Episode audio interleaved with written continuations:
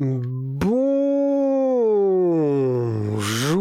à tous, c'est John et on se retrouve pour un, nouveau Drink and Click en compagnie de Clémence. Yeah On a juste une semaine de retard, donc franchement j'ai envie de dire GG. Oui, ça va. Alors, dire que tout va bien. J'ai envie de tout de suite euh, peut-être euh, déblayer les barrières qui nous empêcheraient de kiffer quand même cet épisode en disant euh, un épisode tous les mois, ça ne veut pas dire un épisode toutes les quatre semaines.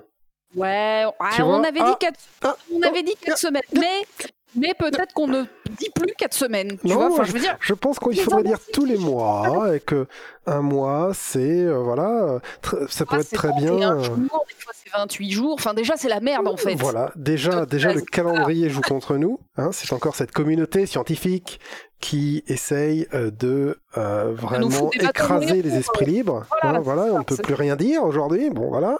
Et Surtout, euh, si on a envie de poster euh, le 30 euh, avril et après le, 10 mai, eh ben, ça fera un épisode par mois quand même, tu vois. Et, là, tu les baises.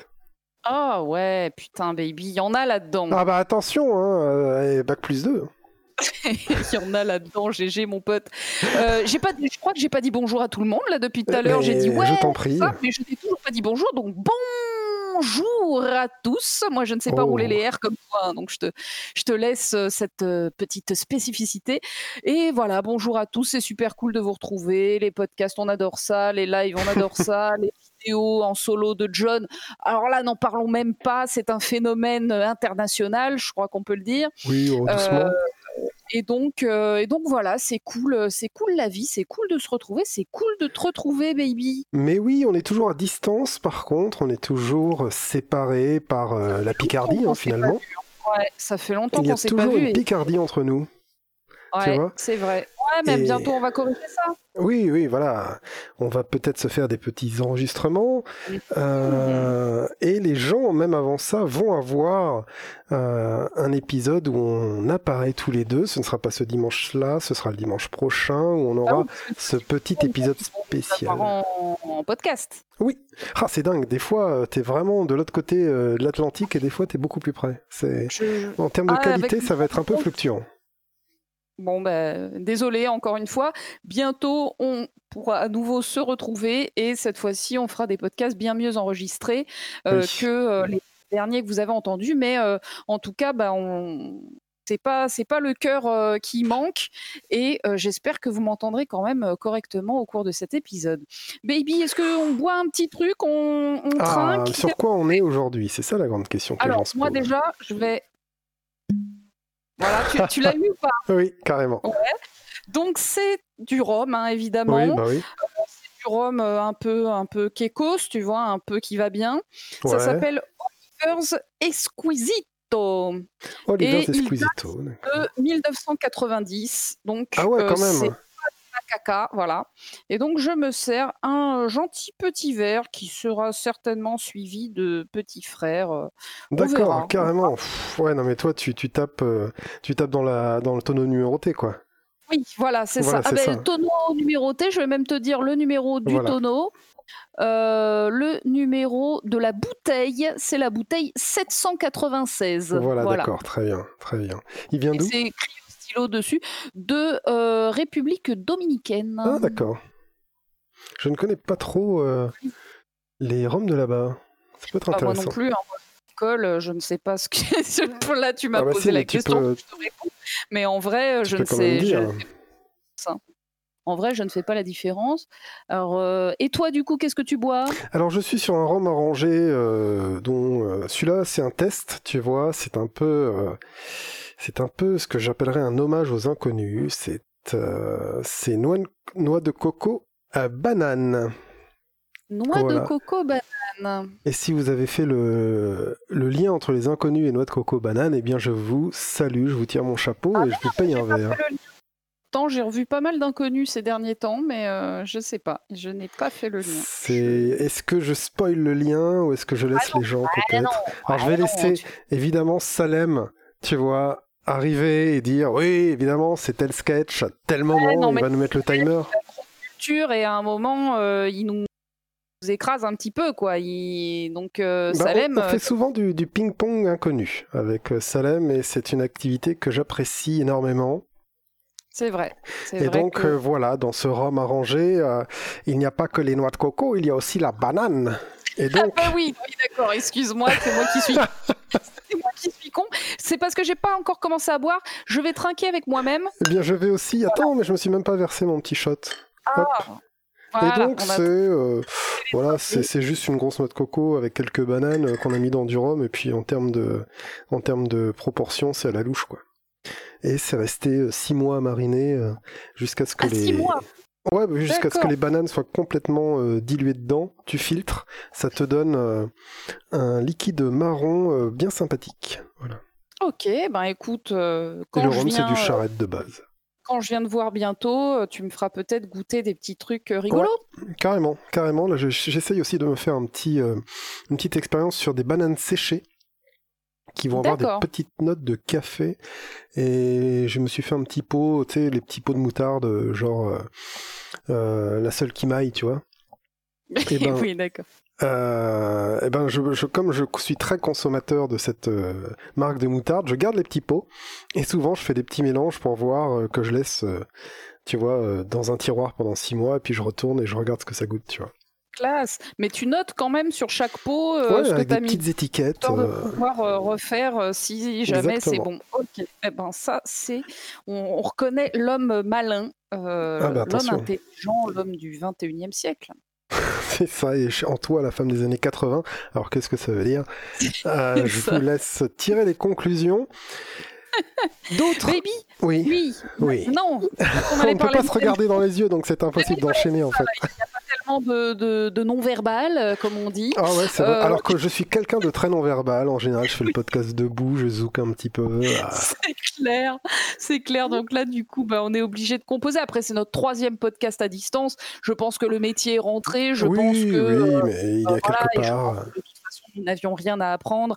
Nous étions déjà des, pros sans, sans, le savoir. Enfin voilà, je veux dire. Ah, on est des naturals, comme ils disent? Comme ils disent dans les Amériques. On est des naturels. Ah, je suis pas certain. si on revient sur mes premières vidéos, je pense qu'on se rendra compte que il y a du taf, il y a, de, cool.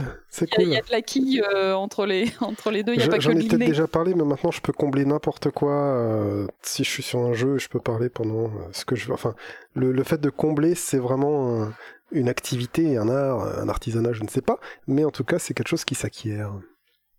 That what she said. Les gens euh, tu sais, les gens, ils sont peut-être en train de se dire, mais tiens, cette, ce podcast, alors on ne sait pas, mais il sera, il est beaucoup plus court que d'habitude, il dure moins de 3 heures. Euh, quelle est cette félonie euh, On ne sait pas, attention. Ne t'avance pas. Mais peut-être que les gens se disent, tiens, peut-être qu'il est plus court que d'habitude. Je ne m'avance pas, en effet, parce que je sais raison garder. Là, il est 20h17, et là, on vous fait une promesse qu'on se fait à nous-mêmes plus qu'autre chose d'ailleurs, c'est qu'on va essayer de pas durer trois heures. Voilà, c'est ça. Avant, euh, avant, avant quoi? Avant les trois heures, il faut avoir fini. Je pense que c'est déjà raisonnable. Et, euh, et allons-y, allons-y, j'ai envie de te dire. Alors du coup, euh, qu'est-ce que qu'est-ce qu'on qu'est-ce qu'on fait? De quoi on parle, baby? Alors la formule a un petit peu changé, évidemment. Si on change le temps que ça dure, c'est qu'on change la formule. Alors, avait parlé sur le sur un live. Hein. sur le. ouais, c'est vrai, sur un live, sur un live. On peu les euh, les, les, les, fidèles, les le voilà, ceux qui se sont rendus disponibles pour assister, euh, il me semble, au premier ou au deuxième live, euh, je ne sais plus. Un des deux lives de Baba Is You. Ouais, voilà, tout simplement. le premier live. Semble. Euh, et on vous avait demandé qu'est-ce que vous en pensez, la formule du podcast, est-ce que c'est trop long, trop court, est-ce qu'il faut parler culture, pas culture, tout ça? Puis du coup, ben bon, sur la durée, il n'y a pas eu tellement de commentaires négatifs, c'est plus nous hein, en fait qui, oui, voilà. que c'est quand un petit peu abusé. mais sur la partie culture, par exemple, vous nous aviez dit, bah non, faut pas la retirer, c'est vachement bien, c'est ce que je préfère, etc. exactement. Ça, nous avait étonné parce que nous, du coup, on pensait la retirer pour, pour gagner du temps. Et puis finalement, bah, si, si ça vous intéresse, nous, ça nous intéresse forcément puisqu'on bah en parle. Donc, euh, donc c'est qu'on, ça nous intéresse tous, quoi. Donc c'est super. Donc du coup, baby, qu'est-ce qu'on a retenu comme formule? Eh bien, nous allons alterner euh, quand on aura des idées de dossiers avec nos très fameuses aujourd'hui 10 euh, questions, 15 questions, 1 question, on ne sait pas. on fera ce dossier-là Est-ce qu'on peut-être qu'on va follement s'enfermer dans une cave et faire tous les Kojima d'un coup et puis on pourra en parler dans un podcast, tu vois, voilà, en ne se nourrissant que de chips et de rhum traditionnelles grandes thématiques comme euh, récemment on avait fait les mondes ouverts, euh, Final, Fantasy, la mythologie euh, aussi, des choses, de choses. Post-apo. Ouais, carrément. Donc ça, on continuera à le faire, mais pas dans tous les, pas dans tous les numéros. Voilà, parce que ce sera, ce sera soit un thème comme ça, soit un drink and click un peu plus détente, dans lequel on sera juste culture et jeux vidéo, sans, sans avoir à après, derrière, partir sur deux heures ou une heure et demie de, de, de questions-réponses. Euh, si tu étais un arbre, dans quel jeu vidéo est-ce que tu pousserais Enfin, ce genre de trucs. Et du coup. C'est un peu comme, comme dans un magazine de la presse papier. Il y a les numéros, entre guillemets, euh, standards avec des rubriques, etc. Et il y a les hors-séries eh ben nous, on fera exactement la même chose. Il y aura les numéros du podcast standard et puis il y aura les hors-séries où on fera des dossiers. Mais attention, hein, ce qu'on vous dit là, ça n'est que la huitième ou neuvième formule qu'on fait depuis le début de. Ah oui, de, toute façon, euh, l'exploration est aussi de mise dans Drink and Click. Voilà, je sais même pas pourquoi on parle de formule, vu qu'on n'arrive pas à tenir deux épisodes avec la même formule. Donc, baby, c'est parti, mon kiki. À quoi tu joues en ce moment, baby? Ah, tu veux commencer par les jeux vidéo? Eh bien, euh, je sais pas. En ce moment, je euh, suis. Euh, et ça va peut-être t'étonner, sur un jeu vidéo auquel je ne joue pas. Je ne comprends pas ce que tu essayes de me dire. Bien. Bientôt, pas bientôt, mais récemment est sorti le remaster de Command Conquer. Oh, c'est vrai, j'en ai entendu parler sur mes réseaux sociaux. Voilà, et tout le monde en parle parce que ça a l'air d'être euh, le génie euh, du remaster. Tu vois, les mecs, ils ont tout bien fait. Et t'as envie de dire, waouh, mais arrêtez, euh, vraiment, c'est beaucoup trop. Tu vois, c'est c'est c'est à mettre à côté de ces nuits inoubliables où on se dit, mais qu'est-ce que je vais vivre de mieux derrière ça?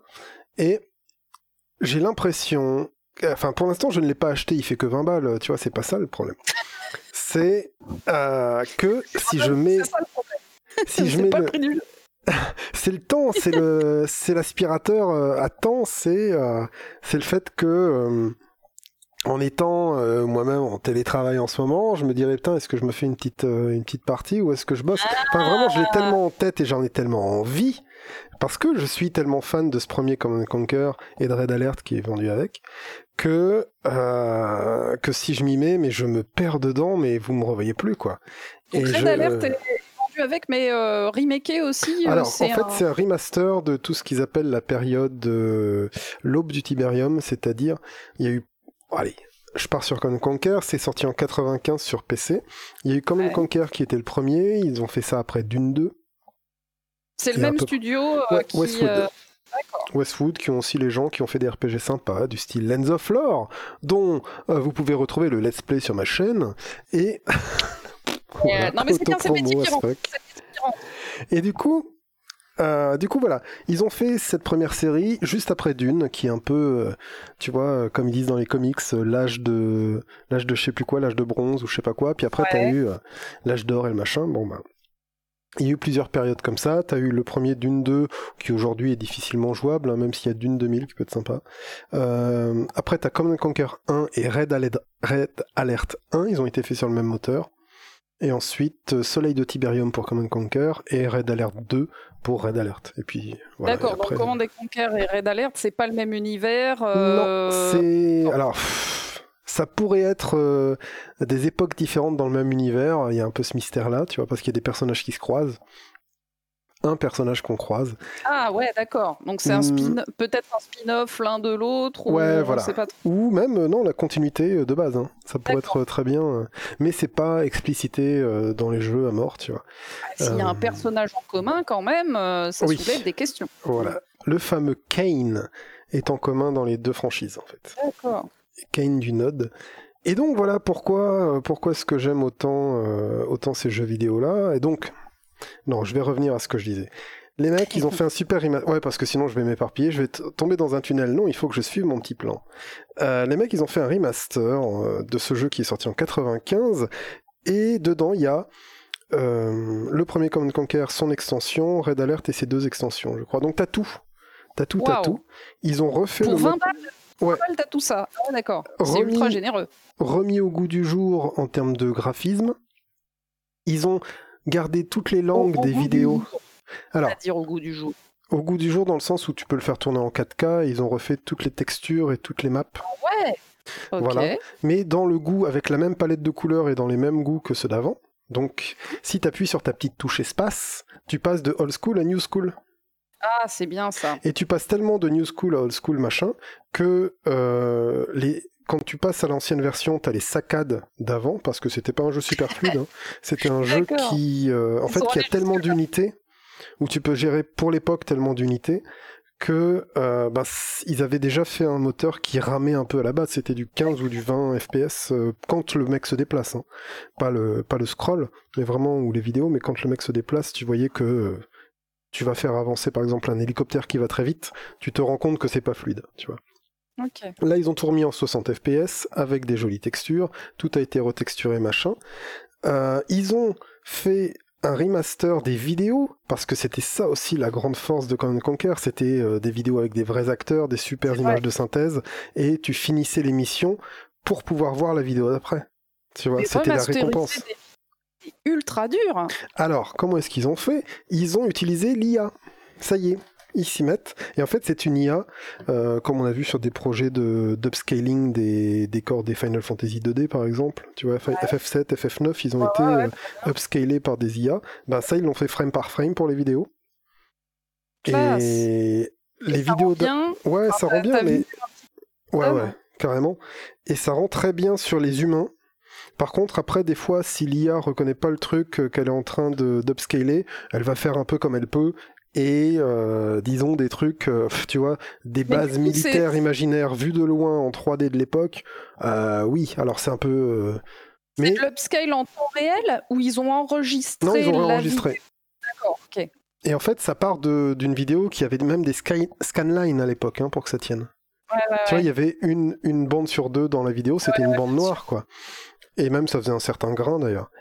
Ils ont remasterisé ça, ils sont allés prendre le compositeur original et son groupe de rock pour remasteriser les, les musiques. Yeah, génial. Voilà, les mecs, ils ont bossé quoi. L'enregistrement du son, des fois dans les remasters, c'est le truc qui pêche parce qu'on ne le refait pas. J'ai vu ça dans Shenmue, hein. par exemple Shenmue 1 et 2, bah, le son, il est pas tip top parce qu'ils ont réutilisé le son d'époque et c'était vraiment le, le petit défaut, le petit grain euh, dans l'expérience. Et donc, euh, toi, là, carrément, ils ont tout réenregistré, euh, en tout cas la musique, peut-être pas les choisir. Ouais, si les bruitages, je, je, sais pas, je les ai reconnus comme ceux d'avant, je sais pas s'ils ont été remasterisés, mais les bruitages, ça va faire. Ou alors. Tu vois Ouais, mais tu vois, pas qu'ils aient l'impression de sortir d'un téléphone un petit peu comme. Euh, Franchement, je ne saurais pas te dire parce que je n'y ai pas touché, parce que je sais raison garder encore une fois. Et donc, tu as le droit de choisir la vieille BO telle qu'elle était euh, étalonnée comme l'époque, échantillonnée comme l'époque la remaster et une remaster un peu bonus, où le mec euh, l'a vraiment fait, bah attends j'ai un groupe de rock, on va se faire des trucs. Classe T'as les trois bandes et tu peux sauter de l'une à l'autre. Ça c'est assez génial. Ils ont encore, et je continue, hein, il m'en reste encore, euh, je vous le mets quand même. Ils ont euh, aussi, comment dirais-je, moderniser le gameplay. C'est-à-dire que dans le premier Command Conquer, c'était un peu basique. Tu pouvais pas euh, dire à, ta caserne, je veux que tu me construises 5 soldats, t'appuies 5 fois, ça se met à la chaîne. Il fallait que tu appuies à chaque fois et que t'attendes que le mec sorte. Tu vois. Ah merde, oui, bah, c'est vrai que c'est un jeu, enfin c'est un des... 95, hein, tu vois. C'est un des premiers du, genre, ou en tout cas un des premiers très gros du genre. Donc ouais, il n'y avait pas encore des certaines features qui aujourd'hui semblent évidentes. Voilà, tout ce qui a été apporté par Age of Empire après ou des choses comme ça, ça n'y était pas. Mm. Il y avait juste par limite graphique, il y avait le fait que quand tu faisais un groupe, c'est-à-dire tu fais contrôle 1 sur ces jeux-là, tu fais contrôle 1, il y a un petit 1 sous le personnage pour que tu saches qu'il est du groupe 1 quoi. Et c'est un raccourci, quand tu appuies sur 1, tu récupères toutes les unités d'un coup sous ta main. Euh, bah, ça pouvait pas être visible à l'époque. Maintenant que c'est en HD, bah, ils ont rajouté le petit numéro et ça fait plaisir. Et euh, l'IA était améliorée aussi. Classe. Voilà. Donc euh, il y a un de nos auditeurs qui a joué. On se parle sur Steam et il m'a dit que ça peut être plus difficile parce qu'il y avait des petits bugs d'IA qui faisaient que tu vois c'est comme si un RPG le mec à cause d'un bug d'IA ton ennemi il utilise jamais ses potions. D'un seul coup, ils font un remake et le mec il se met à utiliser ses potions et ses sorts et tu te fais démonter. Bah en fait, c'est un peu le même principe, c'est-à-dire qu'il y avait des options qu'ils utilisaient mal, maintenant ils les utilisent bien. Mm. Et du coup, c'est très cool. Et voilà, et tout le reste, ils y touchent pas. Tu vois, ils ont pas fait plus que ça. Euh, ils ont pas rajouté d'unité, ils ont rien fait de foufou. T'as juste ce super cœur de la première génération de Command Conquer. Et à mon avis, si je tombe là-dedans, parce que j'étais retombé dans Red Alert 2 et je l'avais fini d'un coup, limite, hein, vraiment, hein. je l'avais fait en deux jours, trois jours. Euh, en ce moment, bah, je peux limite pas me le permettre. Et mais mais mais j'ai envie de céder à mort quoi et c'est dingue. Parce que parce que Command Conquer c'est tout ça. Command Conquer c'est un super gameplay de l'époque. C'est euh, un jeu un système simple mais franchement des parties à mon avis en multijoueur qui doivent être assez serrées. Euh, tu vois T'as qu'une seule ressource, tu vois, c'est pas comme Age of Empire où t'as trois ressources, quatre même, t'as quatre ressources dans Age of Empire. Là, euh, t'as les, t'as la nourriture, le bois, la pierre et l'or. Euh, là, t'en as qu'une, c'est le Tiberium, et c'est au cœur de l'histoire aussi. Donc euh, voilà, c'est cette plante extraterrestre venue sur Terre qui est en train de tout bouffer, mais qu'on peut miner quand même, qu'on peut récolter pour pour en faire de l'énergie et du coup du pognon. voilà. Et, avec le pognon, tu payes tes unités, et c'est comme ça que tout tourne dans le jeu, puis ça suffit. ouais, tiens, d'ailleurs, est-ce que tu peux nous raconter un peu le, scénario, si tant est qu'il y ait un scénario euh, bah, de, campagne voilà. Il y a un bah, scénario de, de campagne qui est que, euh, justement, il y a euh, près de la rivière Tibre un météore qui s'est échoué échoué, qui s'est écrasé plutôt. et, euh, et en s'écrasant, en fait, il a planté euh, les graines de ce qui s'appelle le tiberium, qui est en fait une sorte de plante ou de minéral extraterrestre. On ne sait pas très bien comment ça marche qui est entre les deux, entre le minéral et le. Oh, une plante minérale, ouais, pas de problème. Voilà, c'est ça. Qui, qui fait en fait qui fait des gros bourgeons qui se transforment en cristaux, qui fait des cristaux et ces cristaux euh, sont toxiques pour l'homme et ils se répandent assez vite. Et en fait ils colonisent toute la Terre comme ça. Et ça met le, le monde euh, en euh, comment dirais-je? Ça déstabilise complètement le monde. Ça déstabilise le monde. Et il y a deux forces qui émergent. Celle du bloc de l'Ouest, on va dire le GDI, donc le groupement de défense internationale. qui est euh, voilà l'Amérique et ses alliés, l'axe du bien, enfin tu vois, les mecs, les gentils, de base c'est les gentils. et de l'autre côté, dans les pays un peu plus pauvres et un peu plus instables, ce qui monte, c'est la confrérie du Node, menée par un mec super charismatique qui s'appelle Kane, et qui lui croit que le Tiberium va transcender l'humanité et que va y avoir une sorte de euh, de, de seconde d'évolution grâce au Tiberium voilà.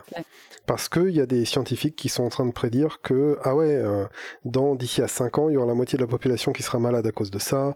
Euh, ça empêche les gens ça, ça impacte le système immunitaire le système reproductif respiratoire. Si tu restes à côté t'es malade. Et si tes troupes elles traversent un champ de Tiberium elles en meurent D'accord. En fait, euh, traverser comme un peu une sorte de radioactivité. Tu les fais traverser, elles perdent des vies doucement, mhm. doucement, doucement. Et, euh, et, un mec lambda, il traverse pas un champ de tibérium sans mourir. Mais comment tu fais du coup pour récolter du tibérium pour Tu construis euh, une, une, usine, une raffinerie qui va avoir un récolteur qui ressemble un peu au récolteur de l'épice dans Dune en fait. Ouais. Ça, ça, vient de là. Euh, tu sais, dans, dans Dune, ils ramassent l'épice par terre avec des récolteurs, et là c'est un peu pareil.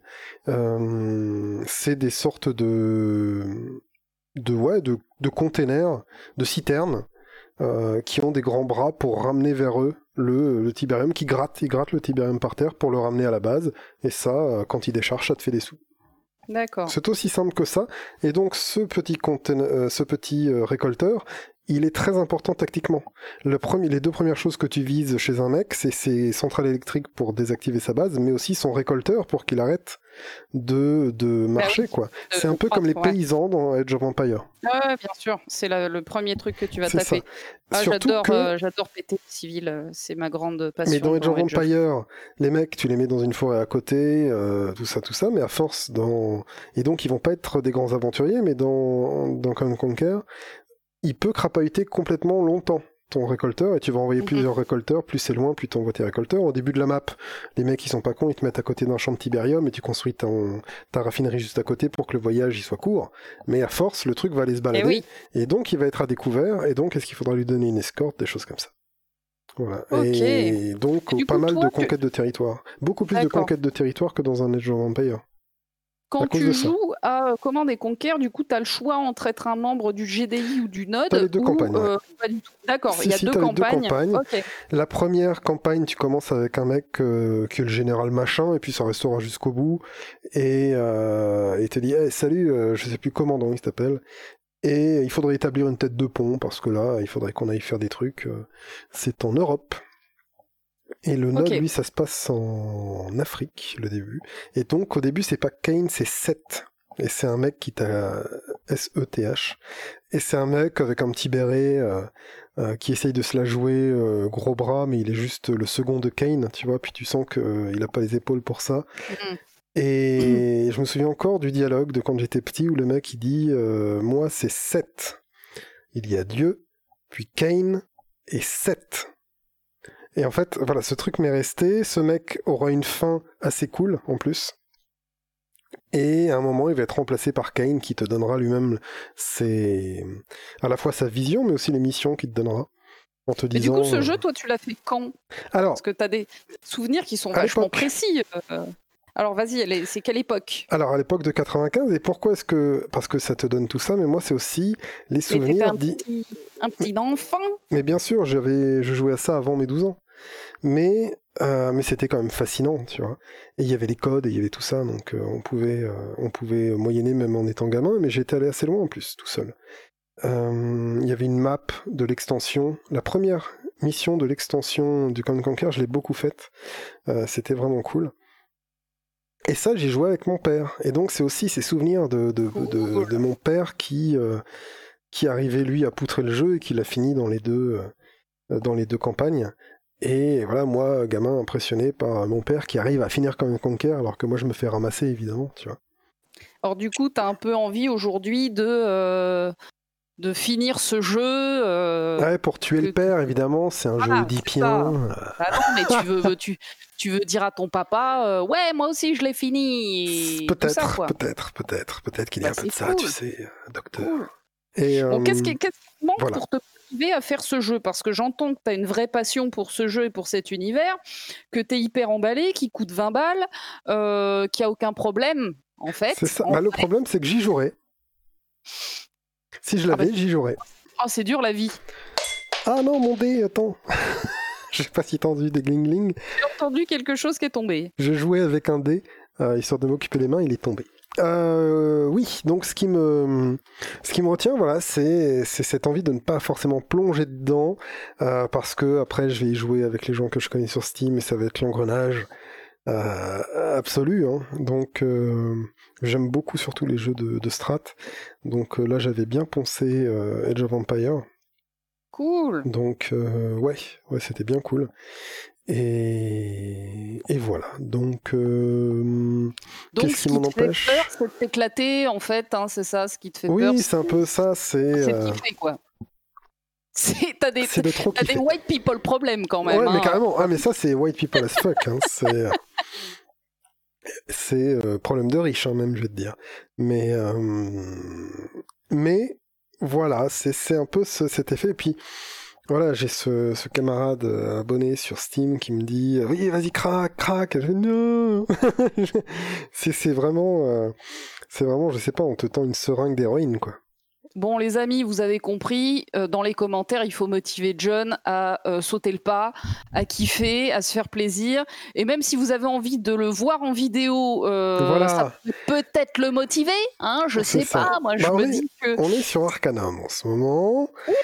Et la, vie est longue. C'est vrai que la vie est longue et qu'on pourrait quand même faire des vidéos là-dessus, un de ces quatre. ce serait même assez simple. Donc, voilà. Donc, en tout cas, de ce que j'en ai vu, et en plus, tu vois, c'est encore un truc, je connais tellement bien le jeu d'origine que même sans y jouer après avoir vu le remake euh, dans des trucs, je peux le conseiller sans le posséder. Tu vois, j'ai l'impression d'être un, vrai journaliste de jeux vidéo. Ce petit fion dans la tête sera euh, peut-être fort apprécié euh, oh, bah, par la dite profession. Eh bien, au bout d'une demi-heure d'enregistrement, moi j'ai envie de te dire, et toi euh, baby, à oh. quoi joues-tu? Oh, on s'intéresse à moi, c'est formidable. Enfin, enfin, on me laisse la parole. Euh. Non, attends, attends, c'était super intéressant et ça m'a, ça m'a fait kiffer. Euh... Eh ben moi, écoute, je joue. Enfin, je, j'ai joué, j'ai joué parce que je l'ai fini tout à l'heure, juste euh, il y a deux heures, je l'ai fini.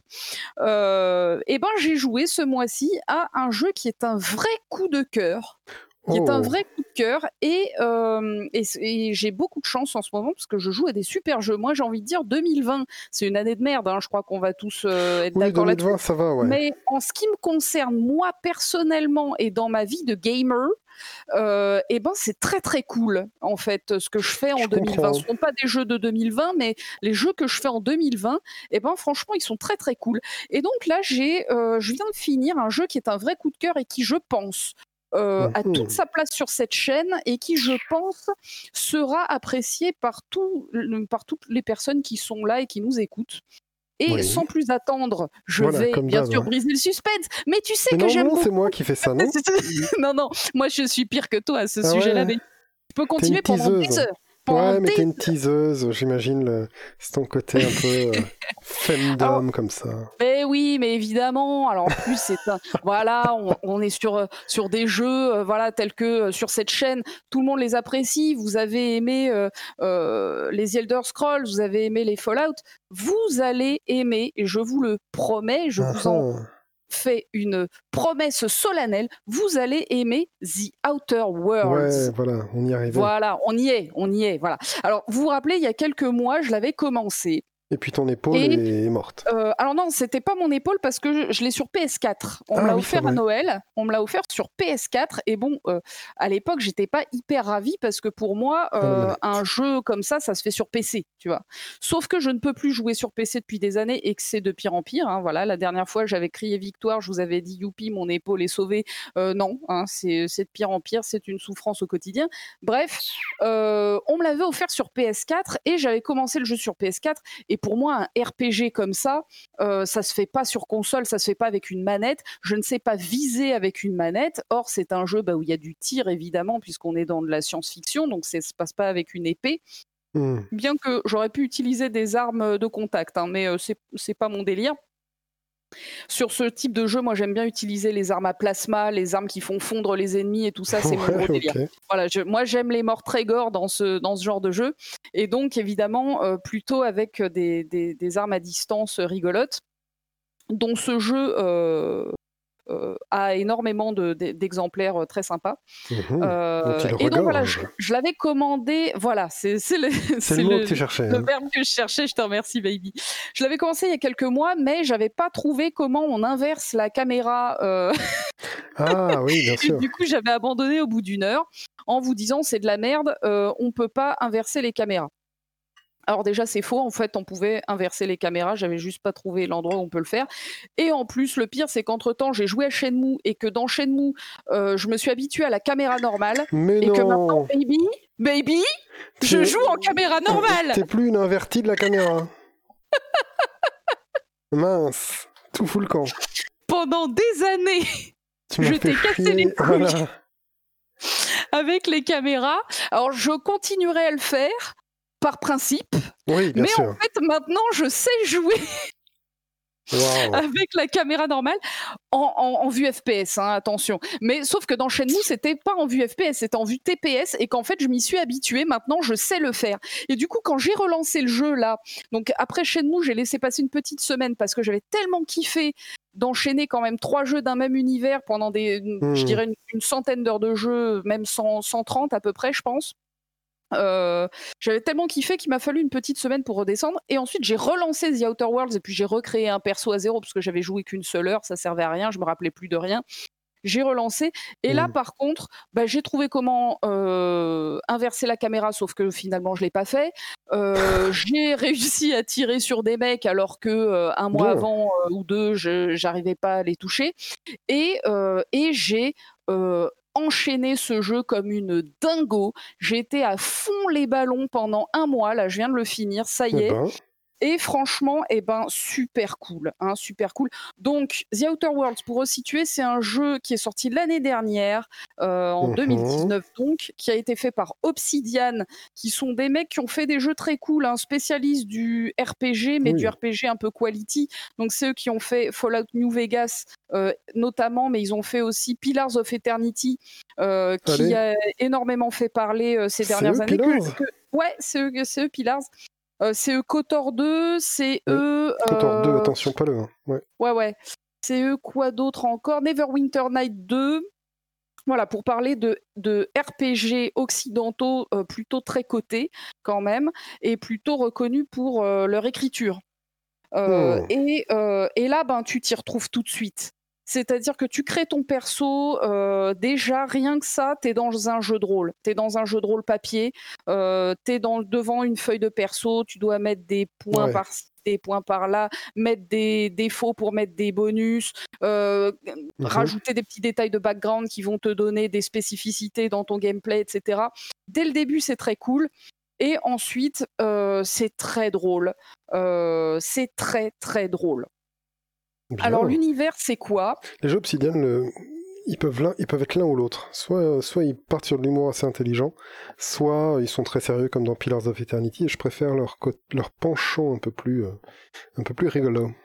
Bah là, on est dans l'humour euh, intelligent, c'est-à-dire que euh, la plupart des blagues, faut être intelligent pour, pour, pour, les comprendre. Si si, t'es si, si un. Fonce, vas-y, bien sûr. Non, je sais pas, si, si, si, si t'es pas euh, amateur de second degré ou de xème degré, mmh. euh, voilà, si, si t'as pas un peu cette capacité d'abstraction, cette ironie, ce sarcasme, euh, tout ça, si tu l'as pas en toi, tu vas pas tu vas pas passer un très bon moment. Enfin, si peut-être d'ailleurs, mais en tout cas, tu vas pas comprendre la substantifique moelle de, de ce qu'essaye de te raconter le jeu avec beaucoup d'humour. Donc du coup, ce jeu, c'est quoi? C'est la parfaite, la parfaite, j'ai envie de dire ouais, non, je vais pas être vulgaire, euh, la, ah parfaite union euh, sexuelle ah, euh, entre, entre Fallout New Vegas et Mass Effect.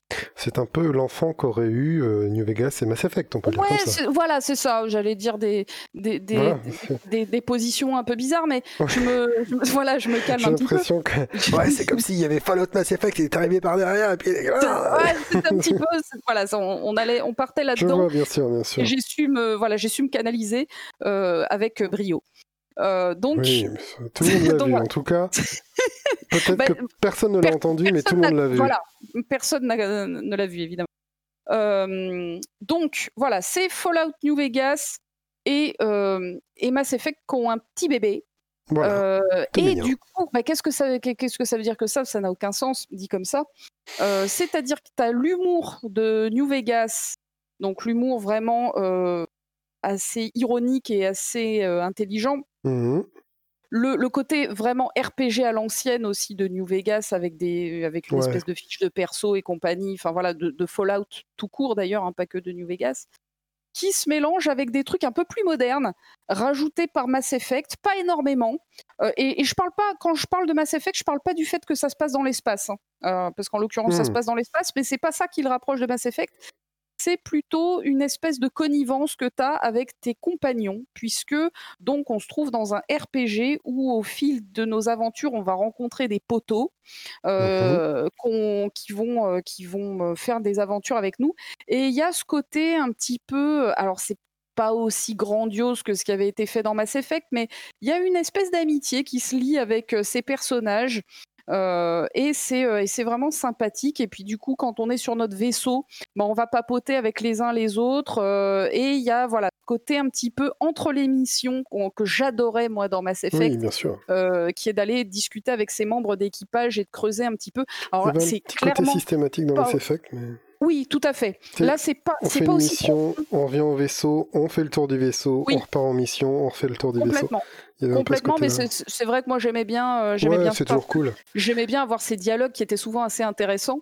Euh, et là, voilà, c'est loin d'être aussi poussé que ça, mais euh, y a, on voit quand même que Mass Effect est passé par là. Alors du coup, qu'est-ce que ça raconte, The Outer Worlds? Alors ça se passe dans un futur qui est, il me semble, dans à peu près 300 ans. Donc mhm. l'humanité euh, a découvert euh, le euh, moteur pour faire des bonds dans l'espace, hein, en gros, un petit peu comme dans Mass Effect d'ailleurs. et voilà. Et du coup, l'humanité est allée un petit peu coloniser l'espace, sauf que euh, cette humanité-là, c'est une humanité pas comme celle d'aujourd'hui qui est régie par des systèmes politiques, c'est mmh une humanité plutôt héritée du cyberpunk, c'est-à-dire que ce sont des grandes corporations, des grandes entreprises qui ont pris le pouvoir en fait sur les humains. Ça n'est plus des mmh. systèmes politiques. Ce sont des méga entreprises qui fusionnent les unes avec les autres et qui font des méga corporations.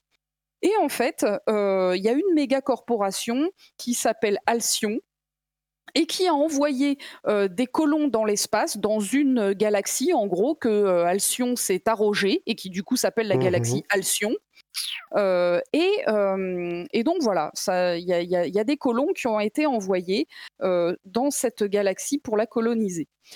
sauf que le vaisseau de colonisation, finalement, il s'est mis à dériver dans, dans l'espace pour des raisons qu'on découvrira bien plus tard dans l'aventure. Et, euh, et, un beau jour. Et, et, en fait, tous les mecs qui sont dedans, ils sont congelés. Oui, j'ai oublié de dire que ah. les colons, ils ont été envoyés congelés et qui devaient être décongelés au bout d'un certain temps, enfin à leur arrivée sur Alcyon. Sauf que le, vaisseau ayant dérivé pendant finalement 70 ans, bah, les gens qui étaient censés les décongeler, en fait, ils sont morts euh, ah. depuis. Et que du coup, les colons, ils dérivent euh, dans leur cuve depuis X années tout seuls, comme des cons. Ok, bon. Et un jour, il y a un scientifique fou qui déboule dans le vaisseau, qui décongèle, qui arrive à décongeler une seule personne, c'est Bibi. Voilà, bien sûr. Et, euh, et qui, dit, euh, qui dit à Bibi, euh, Bibi, aide-moi s'il te plaît, faut décongeler tous les autres parce que entre temps, il y a eu d'autres vaisseaux de colonisation qui sont arrivés sur Alcyon et maintenant du coup Alcyon c'est une galaxie qui est peuplée. Sauf que mhm. ça part en cacahuète totale, on va tous mourir, ça craint, euh, le monde il est, il est perverti, il est corrompu par ces grandes corporations qui, qui, gèrent le monde. Euh, les gens sont devenus des moutons complètement teubés qui ne pensent qu'à leur travail et à leur entreprise. Bibi, t'es es le seul à ne pas être perverti puisque toi, tu es né dans une ancienne époque où tu n'as pas euh, été, euh, euh pas eu le, cerveau lavé par toutes ces grandes entreprises et ces publicités qui, que tu entends en permanence dans l'univers. Euh, donc, vas-y, aide-moi à décongeler les autres mecs. J'ai une petite remarque et j'ai envie de dire sur Fallout 4. Oui, ah ben il y a des, il y, a des. C'est la même chose dans Fallout 4 quoi. Il y, y, a des bricoles un peu, euh, un peu diverses. On, on, retrouve diverses choses à la fin du jeu aussi, notamment la fin du jeu ressemble énormément à celle de Fallout 2 par exemple. Ah. Euh, euh, voilà, enfin la fin que moi j'ai faite parce que je suis, parce que voilà, disons-le tout de suite. Le jeu offre une très grande liberté d'action et encore une fois, et ça c'est un petit peu la marque pour ceux qui ont fait Fallout New Vegas, vous allez tout de suite comprendre de quoi je parle toi, en tant que personnage, tu peux faire des choix euh, entre mmh diverses factions que tu rencontres au cours du jeu qui auront ensuite derrière des répercussions très importantes sur la suite de l'aventure. Et ça, tu le sens. Hein. Quand tu parles aux différentes factions, tu te dis, oh putain, le choix que je vais faire là, il va euh, avoir de l'impact. Et euh, donc, bah, moi, j'ai fait qu'une seule partie. Je ne peux pas vous dire de, dans quelle mesure les choix que j'ai faits, ils ont un impact sur une autre partie où j'aurais fait des choix complètement différents. Mais en tout cas, tu sens vraiment, et, dans la fin du jeu, euh, je l'ai fortement senti que mes choix avaient eu un, gros impact sur la fin du jeu que j'ai eu. Hmm. Euh, donc voilà, donc ensuite on se retrouve vraiment dans un jeu à la New Vegas où donc tu arrives quelque part, tu as deux factions qui se qui ah, un peu la bourre, qui se qui, qui s'aiment pas, qui ont des griefs l'une contre l'autre, Bien sûr, c'est jamais ni tout blanc ni tout noir. Il euh, y, a des, y a du bon des deux côtés, il y a du merdique des deux côtés. Il va falloir faire un choix ou si tu as le skill, il va falloir essayer de les rapprocher et de les faire se, se parler, de les faire cohabiter. Euh, ce que j'ai plutôt bien réussi à faire euh, dans, ma partie, même, euh, même très très bien si j'en crois la, fin du jeu que j'ai eu, puisque on, comme dans un Fallout, on a à la fin du jeu un récap mhm. voilà, de, de, tout ce que tu as fait et des conséquences que ça a dans, dans l'avenir. Donc j'ai eu une fin, je pense, pas trop dégueulasse. À mon avis, il y a deux trois points que j'aurais pu faire mieux, mais que j'assume de les avoir fait comme je les ai faits parce que c'est ce en quoi je croyais c'est ton aventure aussi. Hein. Voilà, c'est ton aventure exactement. Et donc voilà, c'est vraiment ton aventure quoi. Donc tu vas, tu démarres sur une planète, tu résous les problèmes, ensuite tu vas sur une autre planète et toujours en ayant en fond, en quête principale, le, nécessité de sauver tous tes camarades qui ont été congelés en même temps que toi, ou, ou, de pas les sauver d'ailleurs, parce que tu peux mmh très bien te dire non, ce scientifique c'est un barjot, je suis absolument pas d'accord avec ce qu'il veut faire, parce qu'il y a des contre-arguments qui te sont donnés dans l'aventure. Et donc, je vais me rallier à ces opposants et je vais faire une toute autre aventure. Et j'ai l'impression que tu peux faire une toute autre aventure que celle que j'ai faite. Assez hmm. rapidement dans le jeu, tu peux aller dénoncer ce scientifique fou à, un mec. Alors, est-ce que ça a de l'impact ou pas? Est-ce qu'il y a une pirouette scénaristique qui fait que finalement ça fait rien? Moi, je ne l'ai pas fait évidemment puisque c'était pas l'aventure que moi je voulais faire. Mais donc, en gros, voilà, il y a une, une capacité, euh, une, liberté d'action qui est très grande. Le, alors, il y a toujours mille manières de résoudre une quête, ne serait-ce que pour ouvrir une porte. Pour ouvrir une porte, tu peux soit crocheter la porte, mmh soit pirater un ordinateur qui va ouvrir la dite porte, soit parler à un mec qui est devant la porte et le convaincre de t'ouvrir. Euh, en mmh. lui disant un bobard, par exemple. Oui, euh, c'est moi le technicien qui doit réparer un truc derrière. Soit ce même mec, tu peux lui faire du pickpocket et lui piquer la clé mmh qu'il a dans sa poche. Ou soit encore, tu peux avoir une quête secondaire qui te qui fait que cette porte finalement va être ouverte au moment où tu vas arriver parce que tu t'es fait copain avec la bonne personne et que, euh, et que tu t'es infiltré. Est-ce que tu peux la défoncer? Non, tu ne peux pas défoncer la porte. C'est euh, presque à ça que je suis en train de. J'ai presque un barème qui se met dans ma tête, les RPG où tu peux défoncer les portes et ceux où tu ne peux pas défoncer les portes. Je suis pas sûr qu'il y ait énormément de RPG où tu puisses défoncer les portes. Tu penses à des RPG en particulier? Il y a Daggerfall et Arcanum où on peut faire ça. Ouais, voilà, des trucs super déjà repérés. Ouais, voilà. C'est ça. Où les mecs ils disaient mais attends une porte on peut la défoncer parce que bah c'est une porte alors qu'aujourd'hui on se dit mais attends une, une porte c'est un élément de gameplay c'est pas une porte. Exactement. Exactement. Et donc voilà, mais rien que ça, moi, les, toutes les façons d'ouvrir les portes, ça m'a vraiment Franchement, ça fait plaisir. Est-ce que, du coup, toutes ces possibilités sont régies par, j'imagine, tes spécialités de stats Exactement, tu as des compétences, compétences crochetage, piratage, euh, mensonge, persuasion, intimidation, hmm. euh, etc. Euh, et, et, donc, ouais, c'est grâce à ces compétences. Mecs qui ont c'est pas possible. bah, peut-être bien, mais peut-être bien en plus, parce que Arcanum ça a été fait par des mecs qui ont fait Fallout. Bah, c'est Troika, ouais. Ouais, c'est d'anciens de, de Fallout. Arcanum, c'est des anciens de Troika. Enfin, de Black Isle. Obsidian, c'est des mecs qui sont passés par Black Isle et par Troika. Hein. Donc, bah, voilà, ça m'étonnerait pas que ce soit cette école en tout cas. C'est cette école, ça c'est sûr. C'est cette même école. Ça sent le bon vieux RPG que, qui sent lui-même le jeu de rôle papier. Mmh euh, c'est vraiment très sympa.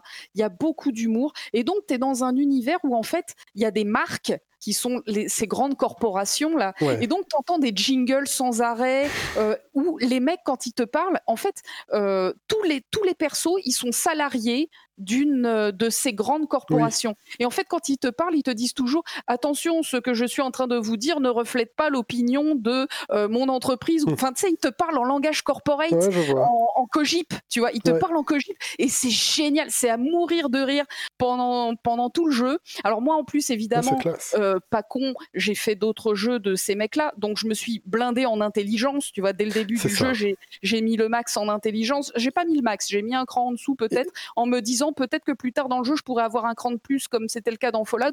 Euh, spoiler, non, c'est pas vrai. Si tu veux mettre le max en intelligence, ah, tu peux pas rencontrer un chirurgien. Euh. je, je crois pas, je crois pas, euh, ou, je l'ai pas rencontré. Hmm. si, alors attends, je dis une connerie. Dans ton vaisseau, tu as un établi qui te permet de reset tes points. Mais je l'ai pas ah fait parce que je me suis dit j'assume. Est-ce mais que ton charisme, de ton charisme dépend le nombre de compagnons que tu as? Non, le nombre de compagnons, il est fixe. Tu as six compagnons dans l'aventure et avec toi, tu peux en prendre deux. Euh, d'accord. Tu, peux changer quand tu veux. Hein. Voilà, il suffit de revenir à ton vaisseau. Voilà, il suffit de revenir à ton vaisseau et tu choisis les deux poteaux que tu veux prendre avec toi. Euh, moi, j'ai bien kiffé à peu près tous les persos, pas tous. Mais euh, voilà, je les ai fait tourner tout le temps. Chacun, ils ont leurs propres compétences, leurs armes de prédilection et leurs propres quêtes de loyauté, évidemment. Donc ça, on retrouve vraiment euh, ce qui se fait. Voilà, euh, maintenant, on a l'habitude. Mais il n'y a pas Miranda. Il n'y a pas Miranda, mais il y a des persos assez, assez sympas. Moi, j'ai beaucoup aimé Félix et le Vicaire Max. Voilà, Félix et le Vicaire Max, ça a été mes potes. Et bien sûr, Sam, euh, voilà, qui a été aussi un, très très bon pote à moi. Parvati, évidemment, très cool. J'ai moins aimé Ellie et Nyoka. Voilà, pour faire ma, petite sélection. Ceux qui savent, savent. Et c'est important de savoir. Hmm. Donc voilà, très très jeu très sympa. Alors vu que je l'ai fait sur PS4, la PS4 ne dit pas quel temps de jeu j'ai passé sur le jeu. Ah. Mais, oui, c'est vrai que c'est un gros défaut de cette console. c'est un gros défaut de cette console. On n'a jamais su pour God of War. Ouais, ouais, ouais. Et la, et la sauvegarde elle-même ne dit pas à combien de temps de jeu tu es. Donc, euh, je voilà, je... regarder sur How Long to Beat pendant que tu en parlais. Et en complet, il parle de 35 heures. C'est possible, en sachant que je l'ai fait en complet. Enfin, en tout cas, j'ai fait absolument toutes les quêtes que j'ai euh, trouvées. Et je pense que j'ai trouvé toutes les quêtes. Hein. Vraiment, j'ai j'ai bien, euh, bien, bien ratissé le jeu.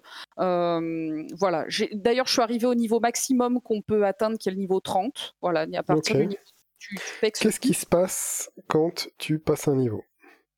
Euh, tu peux rajouter 10 points dans tes compétences euh, que tu répartis comme tu veux. C'est des pourcentages euh, qui te... Alors, ça, ça va... certains vont être des pourcentages. Par exemple, si tu, veux, si tu mets des points dans arme longue, qui mhm. est mon arme de prédilection, tu auras un pourcentage de coups critiques qui va s'améliorer. Ok. dans d'autres cas, ouais, en gros, c'est du pourcentage, ouais. sur le mensonge, par exemple, la compétence mensonge. Euh, régulièrement, tu as la possibilité de mentir à un mec. Et il faut avoir plus euh, d'un certain euh, chiffre, par exemple 65, il ben, faut avoir 65 ou plus pour pouvoir débloquer ce dialogue-là, pour pouvoir dire cette ligne de texte-là. Sinon, tu la vois, mais elle est en grisé. Tu peux pas la prononcer. Ah oui, d'accord.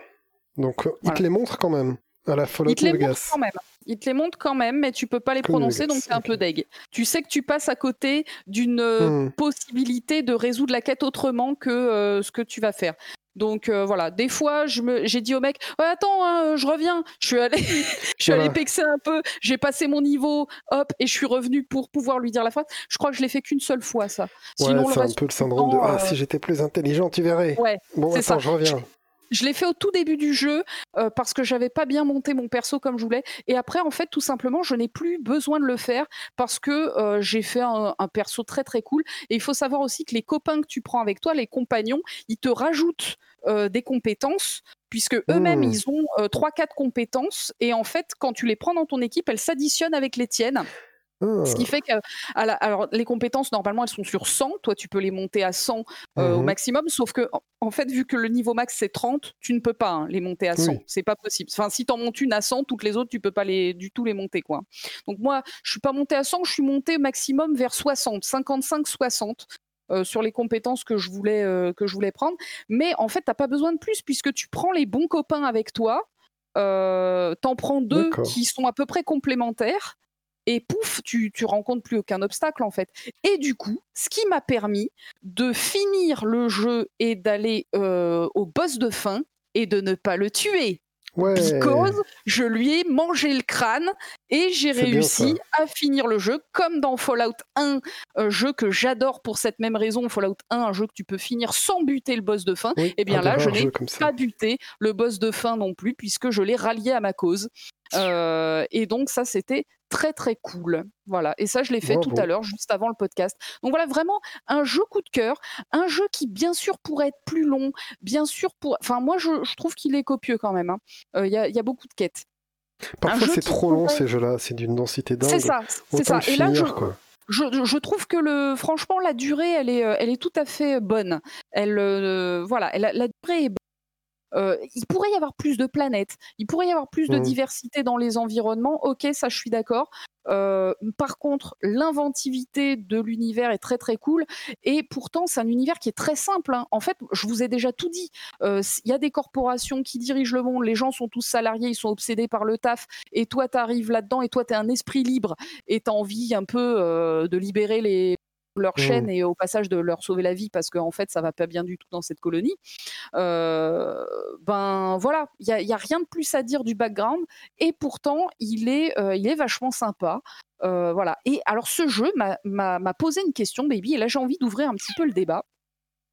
C'est que quand je jouais à ce jeu, je me disais, l'univers il est quand même vachement cool, il est bien développé tout en étant simple et tout. Euh, est-ce mmh qu'il y aura une suite ou pas? Est-ce que ça va être une licence?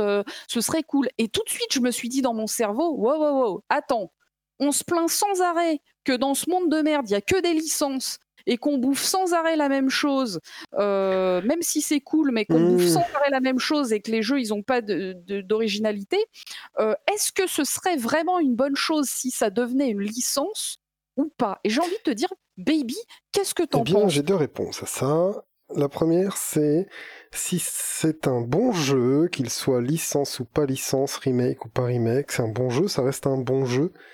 Euh, donc tu pourrais très bien faire Call of Warfare 12. Euh, si là t'as trouvé le truc et que ça devient un super bon jeu qui euh, euh, qui révolutionne un peu tout ce qu'on a connu jusqu'ici, eh ben vas-y, lance-toi, tu vois, c'est comme ça que j'ai envie de te dire, ben vas-y, achète Conan Conquer Remake, tu vois. Le truc, c'est un remake et pourtant ça tue, et c'est cool.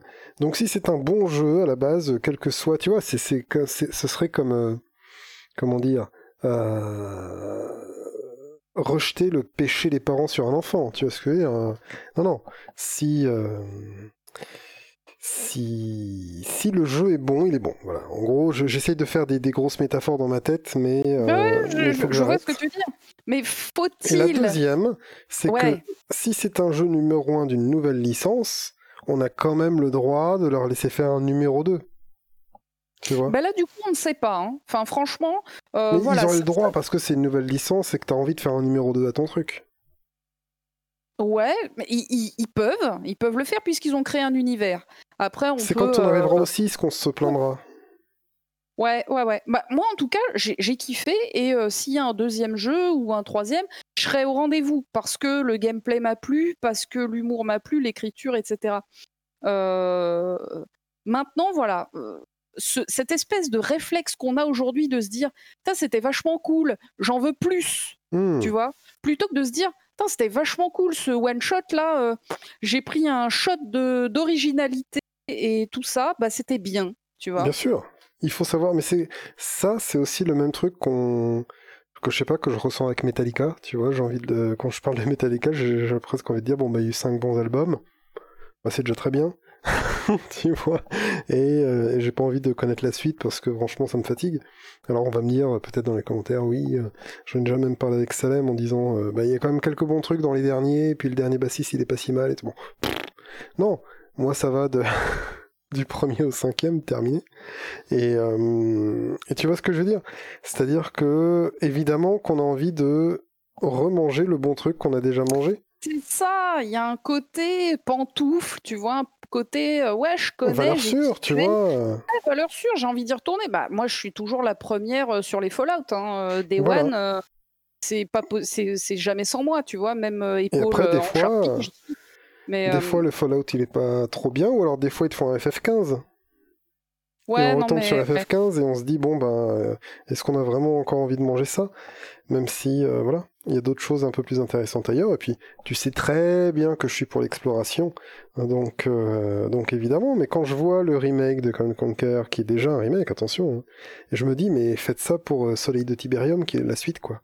Mmh. Tu vois pour Command Conquer 2 et bah, pour Red Alert 2 et, si, faisait ça. Il n'y a pas de raison qui. et tu sais que ça me culpabilise aussi de ne pas lui donner son succès Day One comme il mériterait. Eh oui, baby, J'ai envie de participer au bon truc. Mais tu cherches, tu as tous les arguments en fait. Tu as tous les arguments pour te mettre à ce jeu. Donc je ne comprends pas pourquoi tu te, tu, tu te fais souffrir comme ça. En tout cas, moi, ce que je peux te dire, c'est que The Outer Worlds, il te plaira aussi, baby, et qu'il a et qu'il plaira à toutes les personnes qui sont sur cette chaîne, parce que si vous êtes sur cette chaîne, c'est que vous aimez le RPG occidental. Hein, mmh. Normalement, c'est à peu près ça qui vous a amené euh, ici euh, à un moment ou à un autre. Enfin, il y a de fortes chances en tout cas. Euh, et voilà, si vous avez envie de vivre une aventure dont vous êtes le héros, vraiment, c'est pas mmh. un monde ouvert démentiel avec 12 000 km carrés à explorer et compagnie. C'est dans votre c'est dans votre dans votre aventure et dans vos choix que vous allez être libre dans vos choix et dans comment vous allez faire les choses. C'est là que vous allez avoir de la liberté, là où dans beaucoup d'autres jeux qui sont des mondes ouverts avec des maps ultra ouvertes, machin, mais en fait, vous n'avez pas, pas, pas, vraiment de liberté de comment vous allez résoudre une quête pour résoudre, il va falloir taper un mec. Voilà, il va falloir tuer des, mmh. des, connards. Euh, là, vous allez pouvoir bah, finir le jeu sans buter euh, le boss de fin. Et si je m'étais bien démerdé, j'aurais pu finir le jeu euh, beaucoup mieux, enfin mieux, d'une meilleure façon que, celle que j'ai faite.